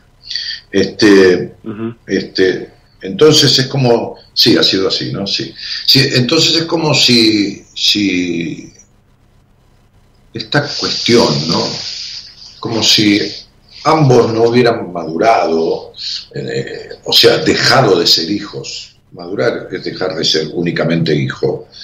Sara le esté cobrando a sus padres la indemnización del trato que le dieron, como cobrándole con dinero, y teniendo un hombre bastante niño al lado, porque debe haber tenido un abandono importante de su padre, abandono emocional, abandono físico, o abandono, un padre niño o un padre rígido, pero no estoy para dilucidar todas esas cosas porque son varias posibilidades. Lo que sí sé es que los dos viven como dos adolescentes, con un poquito de dinero propio, bastante dinero ajeno, Sana se retrajo, dejó de trabajar y listo, que los padres la aguanten, la banquen, y está con un hombre aniñado, que sos vos, que no termina nunca de soltar el pasado, que está más en el pasado que en el presente, y que se exige y hace un físico de puta madre, pero como el físico de puta madre no está con una cabeza encima de ese físico que esté coherente con el crecimiento físico que hiciste, se te va al carajo toda la, eh, eh, la, apariencia de Superman y volvés a engordar 40 kilos. Y la grasa no es otra cosa que una pseudo coraza de protección. Entonces me parece que estás en una crisis y que esta crisis este, este, te afecta a varias áreas de tu vida, en una crisis en la que seguramente está tu mujer también, y que, bueno, nada, definitivamente vas a tener que hacer algo. Sí, sí, definitivamente. De, de hecho, por eso me contacté con ustedes, mm, quiero, quiero platicar con ustedes, eh, ver eh, el tratamiento, el seguimiento que podemos hacer y, la verdad ayudarme en esto porque más que nada las crisis de ansiedad que estoy teniendo a, nivel físico, a, nivel salud, me, están haciendo sentir bastante mal. Sí, bueno, por eso. ¿Cuánto hace, eh, ¿Cuánto hace que empezaste a engordar estos 40 kilos de más? Mm, hace como año y medio empecé a subir de peso. Mm. ¿Y, vos crees que eh, eh, todo tiene que ver con, mucha cuestión de desorden alimenticio? Mm, no, el desorden alimenticio definitivamente tiene que estar ahí para que subas de peso, pero yo diría que tendría más que ver con los hábitos que tenemos aquí en el encierro, emocionalmente dejarme y dejar de preocuparme por cuidarme el físico, el no poder no, pero, pero, un poquitito, espera un poquitito. Este, este, eh, la mayoría de las personas no han engordado 40 kilos porque estamos en un encierro. Sí, es cierto, es cierto. Es, es demasiado. No, no, acá hay un factor emocional muy grande y una manera de compensar tu exigencia dándote disfrute con la comida, que sería el único disfrute. Sí, de hecho, yo, yo recuerdo, y, eso siempre me lo dijo mi familia, que, soy muy extremista, que soy blanco o negro, que no soy puntos medios. Entonces, así como fui súper exigente y disciplinado a la hora de desarrollar un físico, también fue como dejarme y empezar a comer como si no hubiera un mañana. Porque mira, estás criado en el abandono. La sobreprotección es abandono. El sobreprotegido no es escuchado porque le doy lo que creo que necesita, no importa lo que él pida. El sobreprotegido es un niño no escuchado, porque no, lo dejo frustrarse, no lo dejo generar anticuerpos. Eh, es un extremo la sobreprotección. La desconsideración de tu madre es un extremo y la sobreprotección de tus abuelos es otro extremo. Y así vives tú, en los mismos extremos en los que fuiste criado. De, de hecho, yo me limité mucho a, a nivel sexual. Yo apenas perdí mi virginidad a los 26 años y era muy cerrado de eso. Pero porque, porque, porque, creciste, porque seguías en la cuna, ¿entendés? Sí. ¿Entendés que seguías en la cuna? ¿Entendés que el sobreprotegido es alguien que no se considera capaz de y que todo le debe ser dado, tiene que agarrarle a una mujer, decirle vení, nene, vení conmigo, esto, lo porque no puede establecer vínculos, que se queda aniñado. Bueno, Iván, creo que ha sido suficiente por hoy la charla, ¿no? Si no mucha información y, y, tenés esta cuestión de querer consumir en tu cerebro que no para, tu cerebro no para nunca. Este... Sí, exacto, mi cerebro siempre trae cosas en la cabeza, nunca para. Sí, sí, sí. No, pero, pero. A ver, no para el de nadie, solo cuando dormimos, pero el tuyo es muy fatigoso. Estás todo el tiempo rumeando demasiado. Es como un cerebro que tiene un látigo, ¿viste? Que, que, castiga, ¿no? Este. Bueno, veremos, qué sé yo, veremos, ¿no? Por ahí escribime en Instagram, vemos, vamos a pensar este, qué, se puede hacer, con quién podés encarar esto, este, por lo menos de mi equipo, y, quiero que me des este, este, el nombre completo después en Instagram de, la mujer es tu pareja, porque no, no, tengo recuerdo, es, no, me quedan, no dudo, no dudo de ella, dudo de mí que no, no tengo recuerdo vívido de, de qué tipo de... No me parece, pero bueno, tengo mis dudas. En fin, lo vemos después. Cualquier cosa me escribís en Instagram y vamos viendo qué te parece. Tranquilo, que esto se va a arreglar, necesitas un poco de contención y, viste, por eso te dije que no hay madurez en ninguno de los dos. Ninguno de los dos dejó de ser únicamente hijo. ¿Entendés? Sí. Por eso la crisis que están teniendo, porque ya no es edad de esto. me, voy a poner en, contacto contigo. Muchas gracias por, escucharme y para eh, seguir. Ahí, mañana por ahí yo te contesto, vemos un poco. Dale, de paso pienso, pienso. Tranquilo, para la ansiedad. No te vas a morir, tranquilo. Muchísimas gracias. Nadie se muere de ansiedad ni de pánico. ¿eh? Tranquilo. No. Gracias, Dani. Chao, hasta luego.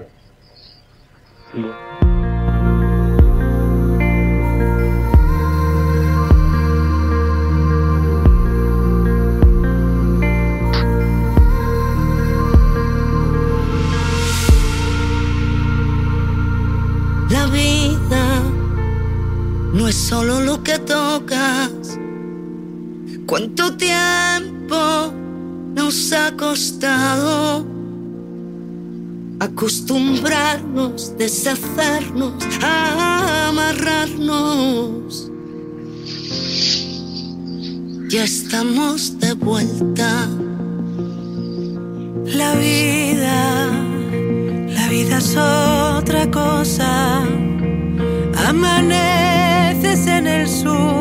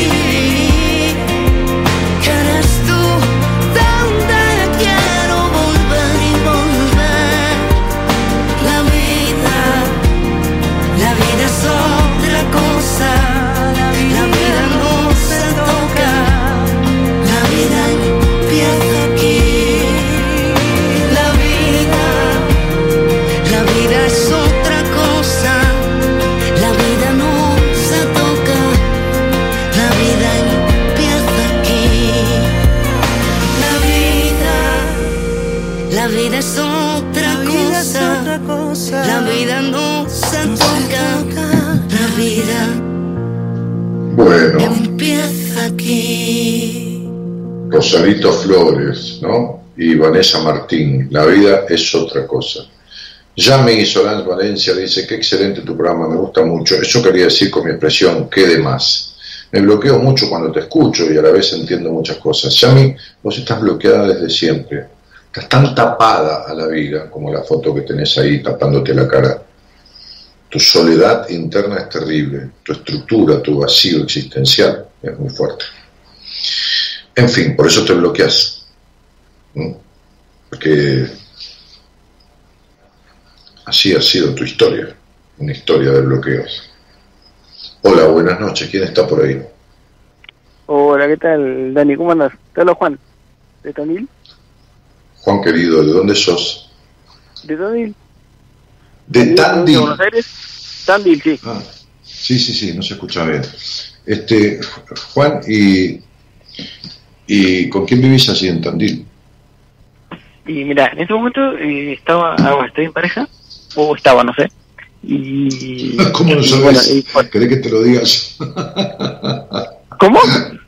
No, porque decís estaba, estoy o estaba, no sé, digo, ¿querés que te lo diga yo? Yo no sé, menos que vos. Ah, no sé, el- eh, es, es lo, es lo que el- lo que aconteció en este momento, digamos, porque eh, es, es como de contar tu producción, que resulta que, bueno, eh, mi padre tuvo un, un, paro cardíaco hace 15 días y, bueno, y ahora hace 15 días que está acá en Tandil, en terapia, en terapia donde ya se recuperó, yo en el departamento, a- acá donde estoy viviendo yo, y bueno, y eso me ocasionó muchos problemas con mi pareja. Entonces como que siento eso- esa falta de amor de la compañía y el respaldo. Pero espera un poquitito, espera, espera, despacito, Juan. Eh, ¿Cuánto hace que nos escuchamos, pichón? Mira, eh, que te escucho, eh, te conocí porque eh, eh, antes de la campaña de River estaba en El Mundo, me parece, y vos estabas en El Mundo, y un día terminó un partido River y ahí me quedé Espera un poquito, Juan, ¿vos estás tapando el teléfono con la mano? ¿Qué estás haciendo? Que se te escucha No, como nada, nada, baño. nada, nada.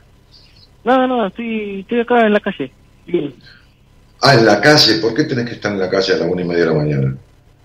Eh, porque justo, bueno, yo cuando se me, eh, mi, mi pareja eh, pensé que ya no venía más, que se vino y, y pueblé el departamento, entonces me vine para afuera. Para, Para que ella lo escuche. Claro.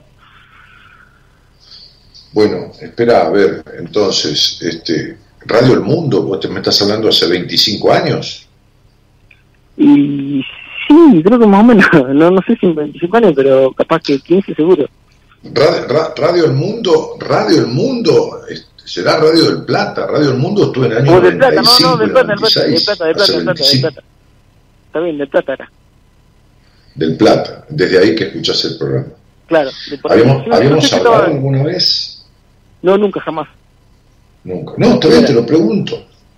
No, está bien, por eso te digo. Bien, tu, tu, tu padre, ¿vos de dónde sos? ¿De Tandil?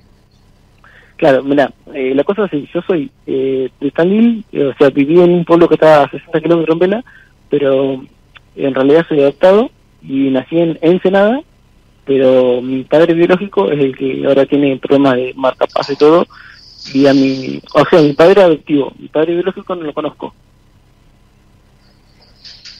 Ok, bien. Pero vos vivís en Ensenada habitualmente y te fuiste a Tandil por el problema de tu padre. Esto es lo que no entiendo, Juan. No, no, está bien, vamos de vuelta. Nací en Ensenada y cuando fui adoptado, yo desembarqué en un pueblo que se llama Vela. Y ahí, ahí viví, y mis 40 años que tengo hasta ahora los viví entre Vela y Tandil. Y a mis padres biológicos jamás los conocí. Y a los nueve pero conocí ya lo mi sé que no los conociste. Esto está, está bien. ¿A tu, ¿A tu madre tampoco? Tampoco, ninguno. Ok. Bien. Ok.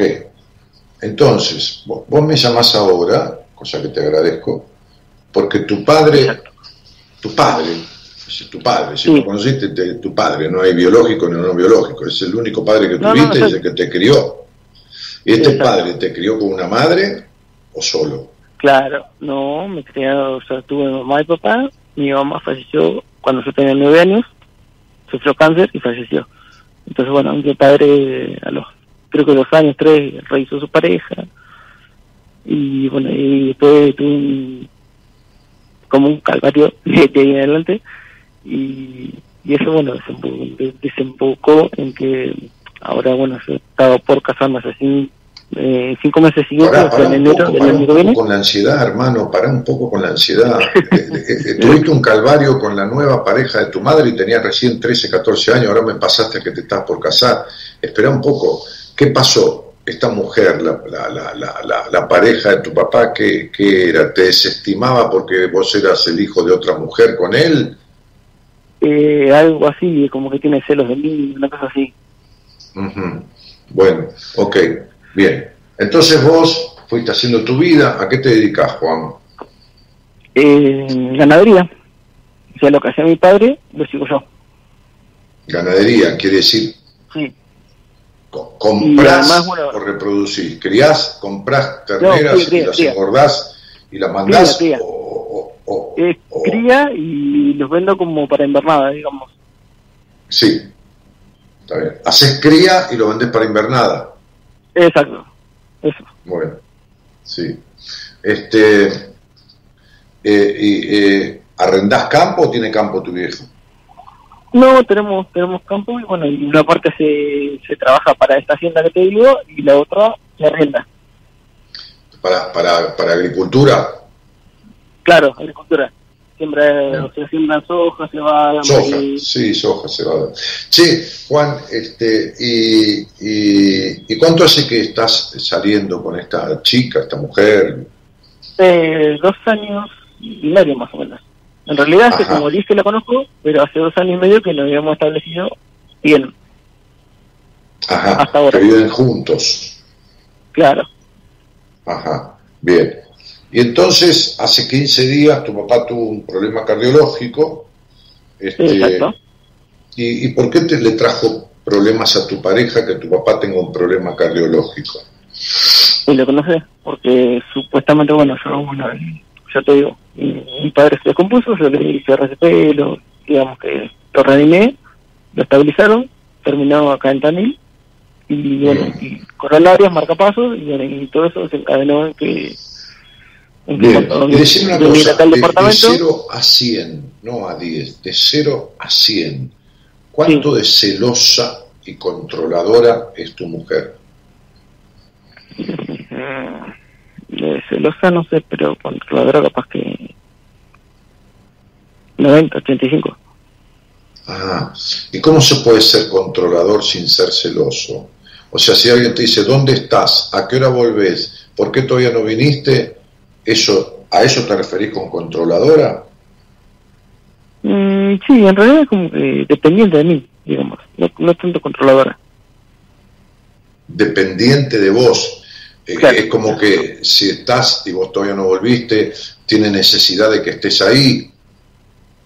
Claro, como que cuando, digamos, cuando está todo bien, eh, sí, te quiero, te amo todo lo más bien y estamos lo más bien, pero cuando las cosas como en esta situación está mala, Claro, lo que pasa es que es una chica hiper recontra abandonada de su infancia y cualquier cosa que no hace una dedicación plena a ella le reproduce ese abandono traumático y enloquece, no puede razonar. Y vos sos un celoso del carajo, posesivo y desconfiado de las mujeres que ni te cuento. Por, por eso tenés una inválida emocional al lado tuyo, para que no, para que dependa totalmente de vos y no pueda casi ni respirar si vos no estás al lado, para que no te abandone como te abandonó tu madre, las dos madres, la biológica y la que se murió después a tus nueve años. Y la tercera, la adoptiva, que también te abandonó porque te trató para la mierda como una conchuda, haciéndole pagar a un niño los celos enfermizos que ella tenía. Entonces vos tuviste conflicto con todas las mujeres que debieron protegerte en tu vida, te abandonaron todas. Por eso tenés una que es inválida emocionalmente. ¿Entendés? In- Inválida, con todo respeto, tiene desvalimiento, ¿no? Tiene un desvalimiento, tiene un vacío existencial que nada lo puede llenar y le reclama a este hombre que vos sos, que tenés unos conflictos terribles con el abandono y la desconfianza de las mujeres, te reclama la atención y la dedicación que el padre de ella nunca jamás le dio. Ajá, bien. ¿Entendés, no? Sabés la historia de ella, ¿no? Exacto, ahora sí. Bien. Ahora me cierro. Entonces, vos tenés alguien que vive en el vacío y que si no te tiene a vos, ¿entendés? Sos como un pulmotor, es como que, viste, vos le diste RPG a tu padre, bueno, le das RPG a ella todo el tiempo para reanimarla, ¿entendés? Necesita que seas un, un, un, un, un- ¿cómo se llama esto que le ponen a los que tienen COVID? Un, un respirador artificial, porque ella Exacto. sin vos es como que le cortás la manguera, ¿no? No existe, no sirve para nada. ¿No? Sin vos no sirve para nada. Entonces, sería, ¿para qué? Para que sea dependiente de vos todo el tiempo. Es como la mujer que tiene un hombre niño, ¿no? Tiene un tipo aniñado al lado que es dependiente de ella todo el tiempo. Entonces nunca la abandona como la abandonó el padre. Bueno, esto es lo mismo, ¿no? Vos tenés una mujer dependiente todo el tiempo de vos, entonces decís, y estoy seguro, no me va a, esta no me abandona, porque no me abandona como, como mi mamá. Me, esto ni lo pensás, es inconsciente, pero te abandona todo el tiempo, ¿no ve que no te deja ser? Vive controlando y vos te- tenés que atender, no tu papá que le duele un poco el culo, que se infartó y casi se muere, y esta Claro, mujer no exacto. puede razonar, pobrecita. Digo Sí, pobrecita porque no claro. puede razonar, está alienada mentalmente y no puede razonar, que su marido, su hombre, está atendiendo al padre enfermo y a los negocios del padre, con lo cual tenía ayuda, y que no puede estar las 24 horas con ella. Y hace un Sí, quilombo por eso. Bueno, esta es la mujer que vos tenés, porque es la mujer que necesitas para que te viva la vida enquilombando y que no te deje tranquilo en paz nunca, porque nunca tuviste paz con ninguna mujer.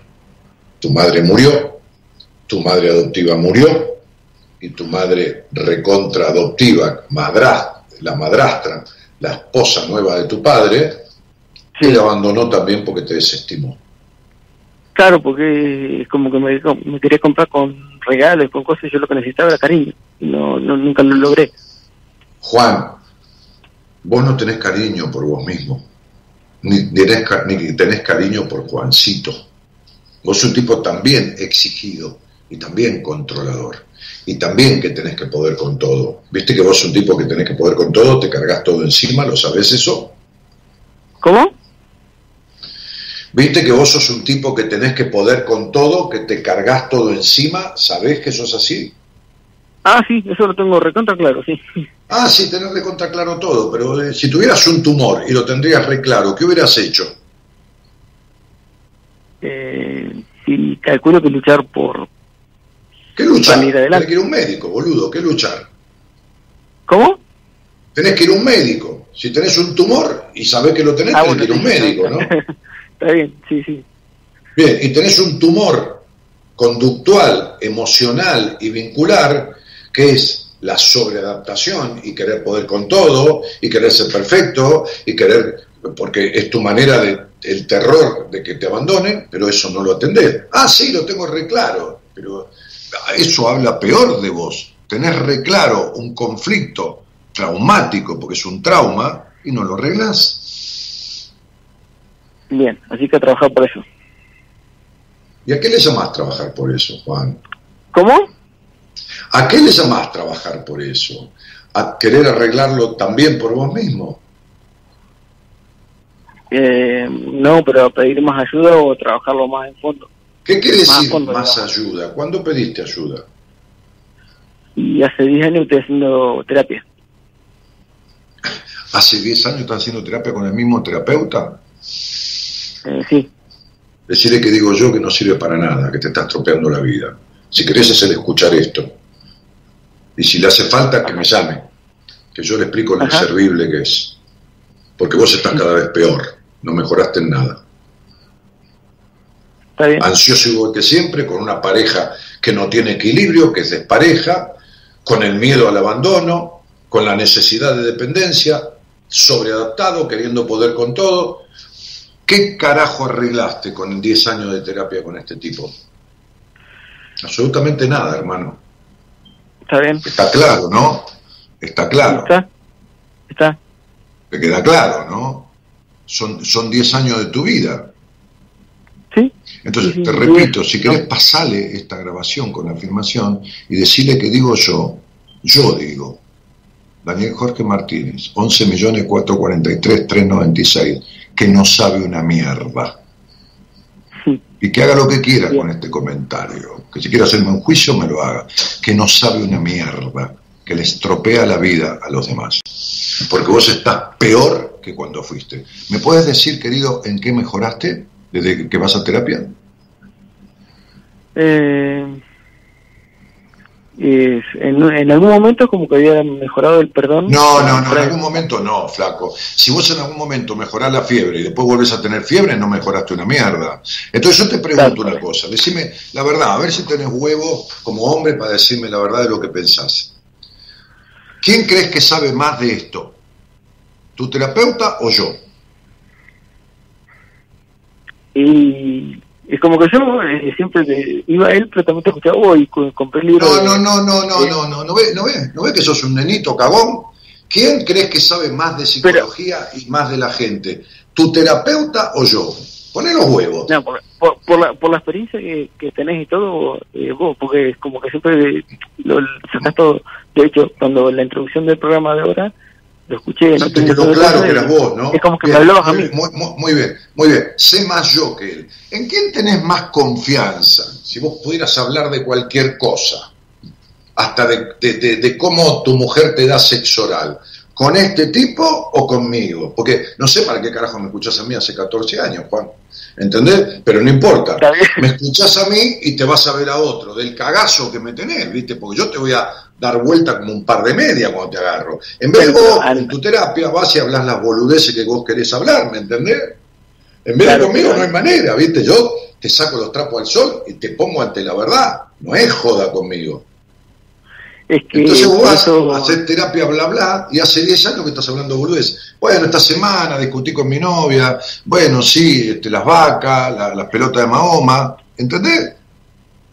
Está bien, por eso, ante la, la situación de ahora, Bueno, no, lo que te quiero decir eso, no es para que vengas a verme a mí ni tres carajos, Juan, es para que entiendas que vos te abandonás como te abandonan todos.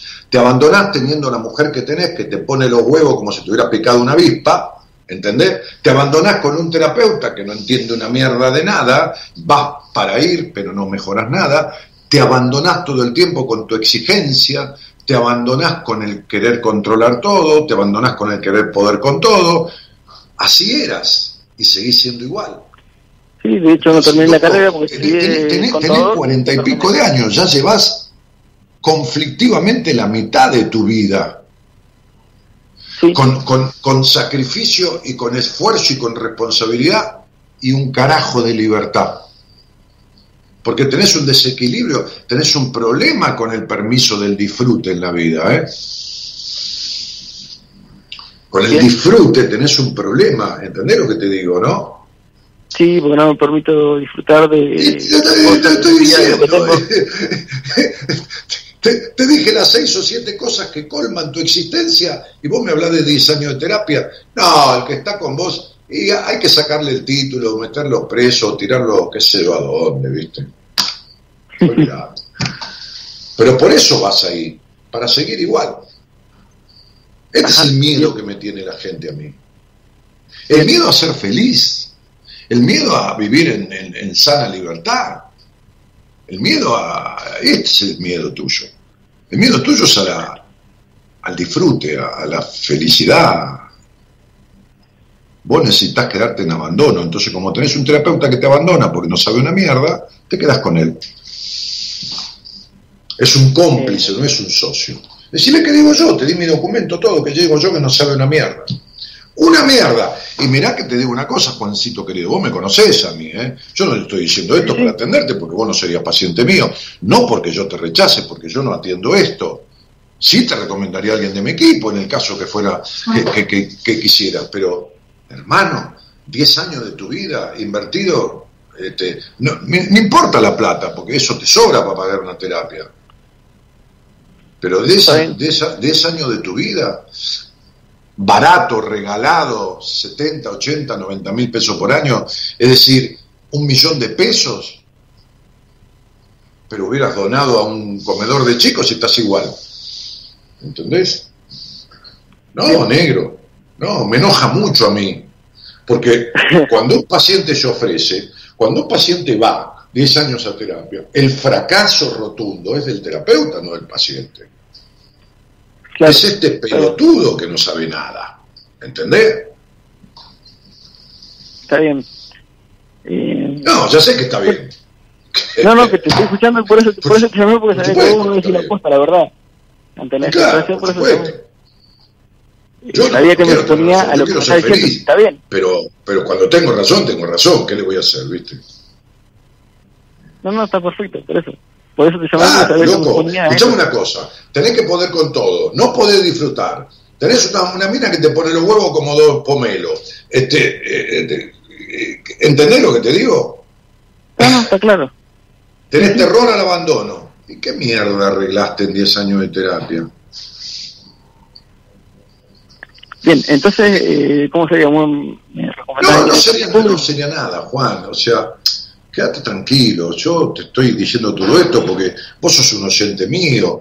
Vos sos un tipo que, que- que acompañó este programa, no importa cuántos días, un día sí, tres días no, durante 15 años, ¿viste? Vos sos un tipo fiel a, a esto que yo hago y, y- y mi programa existe también por vos. ¿Entendés? Porque el programa existe porque hay gente como vos que escucha, no importa si todos los días, de vez en cuando, pero colabora con que el programa exista. Entonces digo, yo te, te- te debo el agradecimiento y te debo mi lealtad. Después, hacer lo que quieras, qué sé yo, ¿me entendés? Yo, yo eh, lo que te estoy diciendo es, siéndote todo lo honesto que tu terapeuta no puede ser, no porque sea un estafador, porque no sabe una mierda. No sabe una mierda. ¿Qué querés que te diga? No sabe ni, ni el 5% de lo que yo sé. ¿entendés? Y yo no soy, no, sé bastante. Y él no sabe ni el 5%, ¿cómo vas a estar así? Imagínate que con él necesitas 40 años más de terapia, más o menos 40, hasta los 80, y vas a estar un poco menos peor, nunca bien. Claro, está bien. Eh, Pero lógico. Pero a ver, si vos suponete que suponete que hubiera pasado por mis manos o por alguien que yo te sugiero, pero al año y medio, dos años ya estaba jugando póker en internet, ¿entendés? Por decirte algo. Y vos no podés jugar ni a la figurita, no podés tener un amigo. Aparte que vas a tener amigos si tenés una mujer que te rompe los huevos, que dónde está, que a qué hora venís. ¿Entendés? No, hermano. No. Bien. Esto está, está todo mal. Bien. Juan, ah, Juan querido, Juan querido. Juan- te lo digo como, como si fuera un hermano mayor, como si fuera tu padre, que podría serlo. Te lo digo con todo cariño y con todo respeto. No te mereces esta puta vida que tenés porque te estás abandonando todo el tiempo, igual que te abandonaron en tu infancia, en tu, en tu- luego en tu niñez, con la madre pobre vieja que se murió, este, y, y- y la, y la madrastra, este, y esta mujer que tenés. Te estás abandonando todo el tiempo, Juan. A Juancito, el nenito, no lo dejas ni disfrutar de la vida. Bastante se cagó su infancia con los abandonos y la muerte y todo lo demás, y vos lo tenés ahí sojuzgado, pobre pendejito, y no lo dejás ni que se vaya a jugar un truco con los amigos, ¿me entendés? Bien, bueno. O sea, por... yo tengo, eh, como le decía al pibe de México antes, este, pensás qué querés hacer, este, se me ocurre un terapeuta de mi equipo que podría andar bien para vos, pero, pero no 10 años, ni un pedo, ¿viste? Cualquier cosa, tranquilo, escuchaste esta conversación, compartila con tu psicólogo, si quieres a mí me importa tres carajos, mostrásela y que vea lo que yo digo, ¿no? Este, este, que no me importa, si quieres, lo, si quieres lo hablo al aire con él, o lo hablo en un tribunal, si quieres, me chupa un huevo. Entonces, este, este, este, y si querés me escribís en el Instagram y me decís si veo si se me ocurre alguien mejor del que pensé o, o el que pensé. Y te recomiendo a alguien tranquilo. Ahora no, porque está- estás en caliente y querés que te diga el nombre. Pensá, cuatro Claro, o cinco no, no. días, cualquier cosa me decís. No, no, pero por eso, eh, lo, lo voy a escuchar por, por Spotify, lo voy a escuchar tranquilamente otra vez, todo esto mismo, todo el programa entero, y ya después te, te hablo y te mando por Instagram y tranquilamente. Si querés, sentate en tu sesión de terapia y se va a la grabación y hacéselo escuchar y escucharlo junto con tu terapeuta. A ver qué mierda tiene para decirme. A ver qué tiene para decirme ese Gil. ¿Entendés? Bueno, pero tranquilo, yo también yo te asumo la responsabilidad de escucharlo y después escribirte y... Hacé lo que, y bueno, hacé lo que bueno, quiero, Juancito. Yo te mando un abrazo grande y te agradezco que, que hayas este, seguido este programa tantos años. Listo, y como decimos siempre, gracias por estar. Chao, mi amor. Chao, Chao, adiós. Adiós. No. El tiempo pasa y se nos va la vida y lo que pasa ya no vuelve más. Hay que seguir mirando hacia adelante, nunca hay que quedarse a mirar atrás. El tiempo pasa y se nos va la vida. Hay que vivirla con felicidad.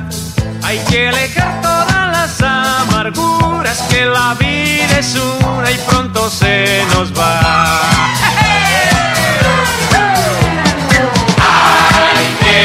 Que se va, que se va, que se va, la vida. Ay, que se va, que se va, que se va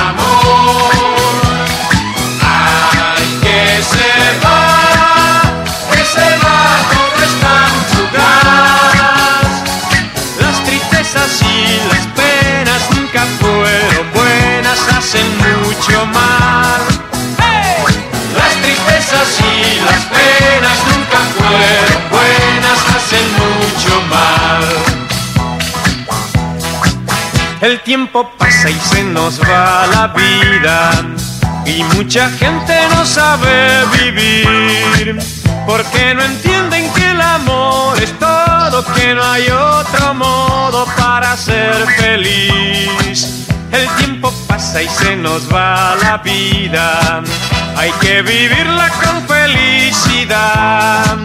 Hay que alejar todas las amarguras que la vida es una y pronto se nos va.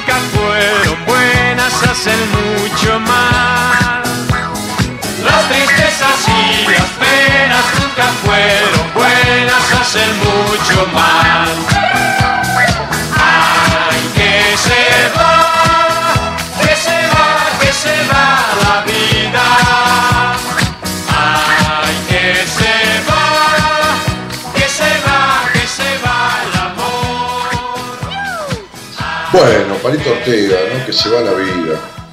Eh, a ver, por ahí dice Viviana Díaz, sos genial. Gabriel dice con algunos simbolitos, este, al pan pan y al vino vino, dice, ¿no? Este, o no, me equivoqué. Sí, Sí, al pan pan y al vino vino. Sí, claro, ¿viste? Porque a mí me, me, me, me- saca de quicio que un tipo joven, laburador, no pueda disfrutar de nada en la vida, que se sienta tironeado por todos lados, que quiera cumplir con todo, que cargue con todo. Encima va hace 10 años a un terapeuta, a un psicólogo, va, va un tipo que tiene título de psicólogo, qué sé yo. ¿no? Sí, tiene el título, rindió la materia. Conocer una cosa, saber es otra. Este, este, y el tipo está igual o peor que siempre, porque si vos estás igual que hace 10 años, estás peor, no estás igual. ¿Entendés? Porque, porque los, defectos, los conflictos con el tiempo se- se aumentan, se potencian, no se achican solos. Entonces el tipo no tiene ni una a favor, sobreadaptado, imposibilitado de disfrute, este, en una relación de pareja totalmente este, patológica, que tiene que ver con sus abandonos y con el abandono que vivió ella. ¿De qué carajo me estás hablando? Son 10 años, ¿viste? Es una falta de respeto a la psiquis. Es una falta de respeto a la psicología, ¿viste? Pero que le muestren la grabación, si quiere, a mí qué carajo me importa, ¿no? Ojalá lo haga. Este, qué bárbaro, viejo. ¿Cómo se puede hacer mierda la cabeza de alguien, no? Saludos de Casero, excelente programa, dice Silvia Graciela Ricelo. Gracias por tanto, siempre te quiero mucho, dice Estela. Este, saludos desde Caleta Olivia, dice Esther Bustamante. Dulce Sueños, dice Estela. Gracias por tu programa, dice Yami Solans Valencia, y por tus palabras. Arregla eso, flaca, estás desperdiciada en tu vida. Ni hablar de tus vínculos con, los tipos, un desastre. Todo mal. Ja, ja, ja, lo que me he reído, dice Adriana Martín. Este, qué lindo son los lunes, me encanta el programa, dice Mónica.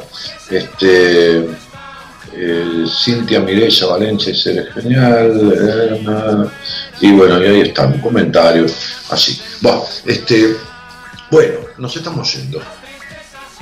Ya que estamos, nos vamos. Ya estuvimos y nos vamos. ¿eh? Este, pasa y se nos va la vida y lo que pasa ya no vuelve más. Hay que seguir mirando hacia adelante,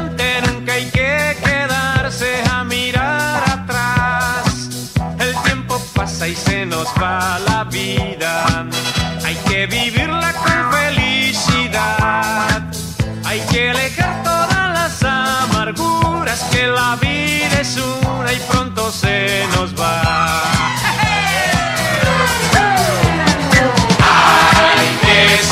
Va,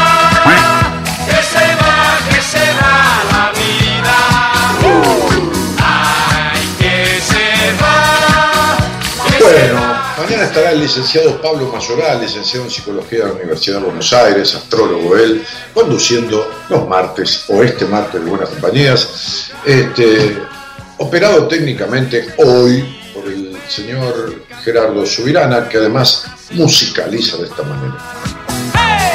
Las tristezas y las penas nunca fueron buenas, hacen mucho mal. El tiempo pasa y se nos va la vida y mucha gente no sabe vivir porque no entienden que el amor es todo, que no hay otro modo para ser feliz. Por otro lado, en la producción del programa, ¿eh? Los Amados al Aire, coordinación, también en posteos, la señorita Norita Ponte. La vida es una y pronto se nos va.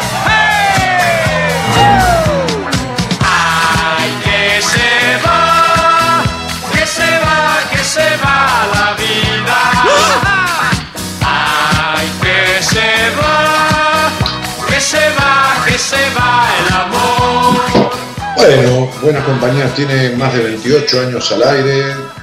Lo conduje por primera vez en mayo de 1993, este, un 9 de mayo.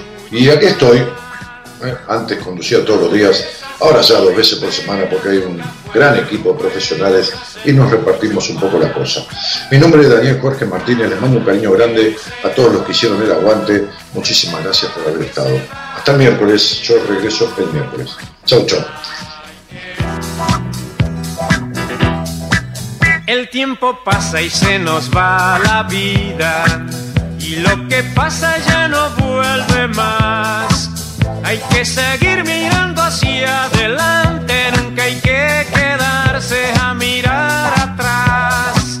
El tiempo pasa y se nos va la vida. Hay que vivirla con felicidad. Hay que alejar todas las amarguras que la vida es una y pronto se nos va.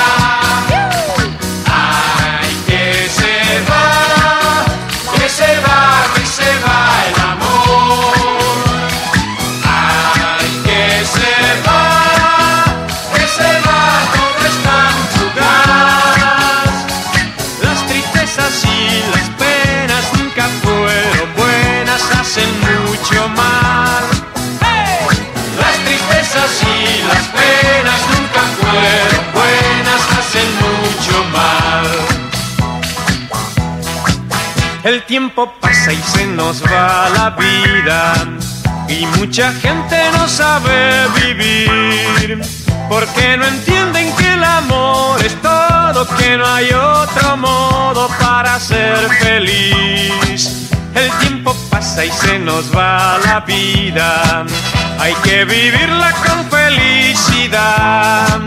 Hay que alejar todas las amarguras que la vida es una y pronto se nos va.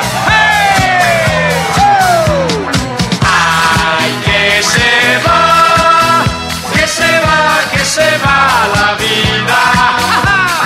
Ay, que se va, que se va, que se va el amor.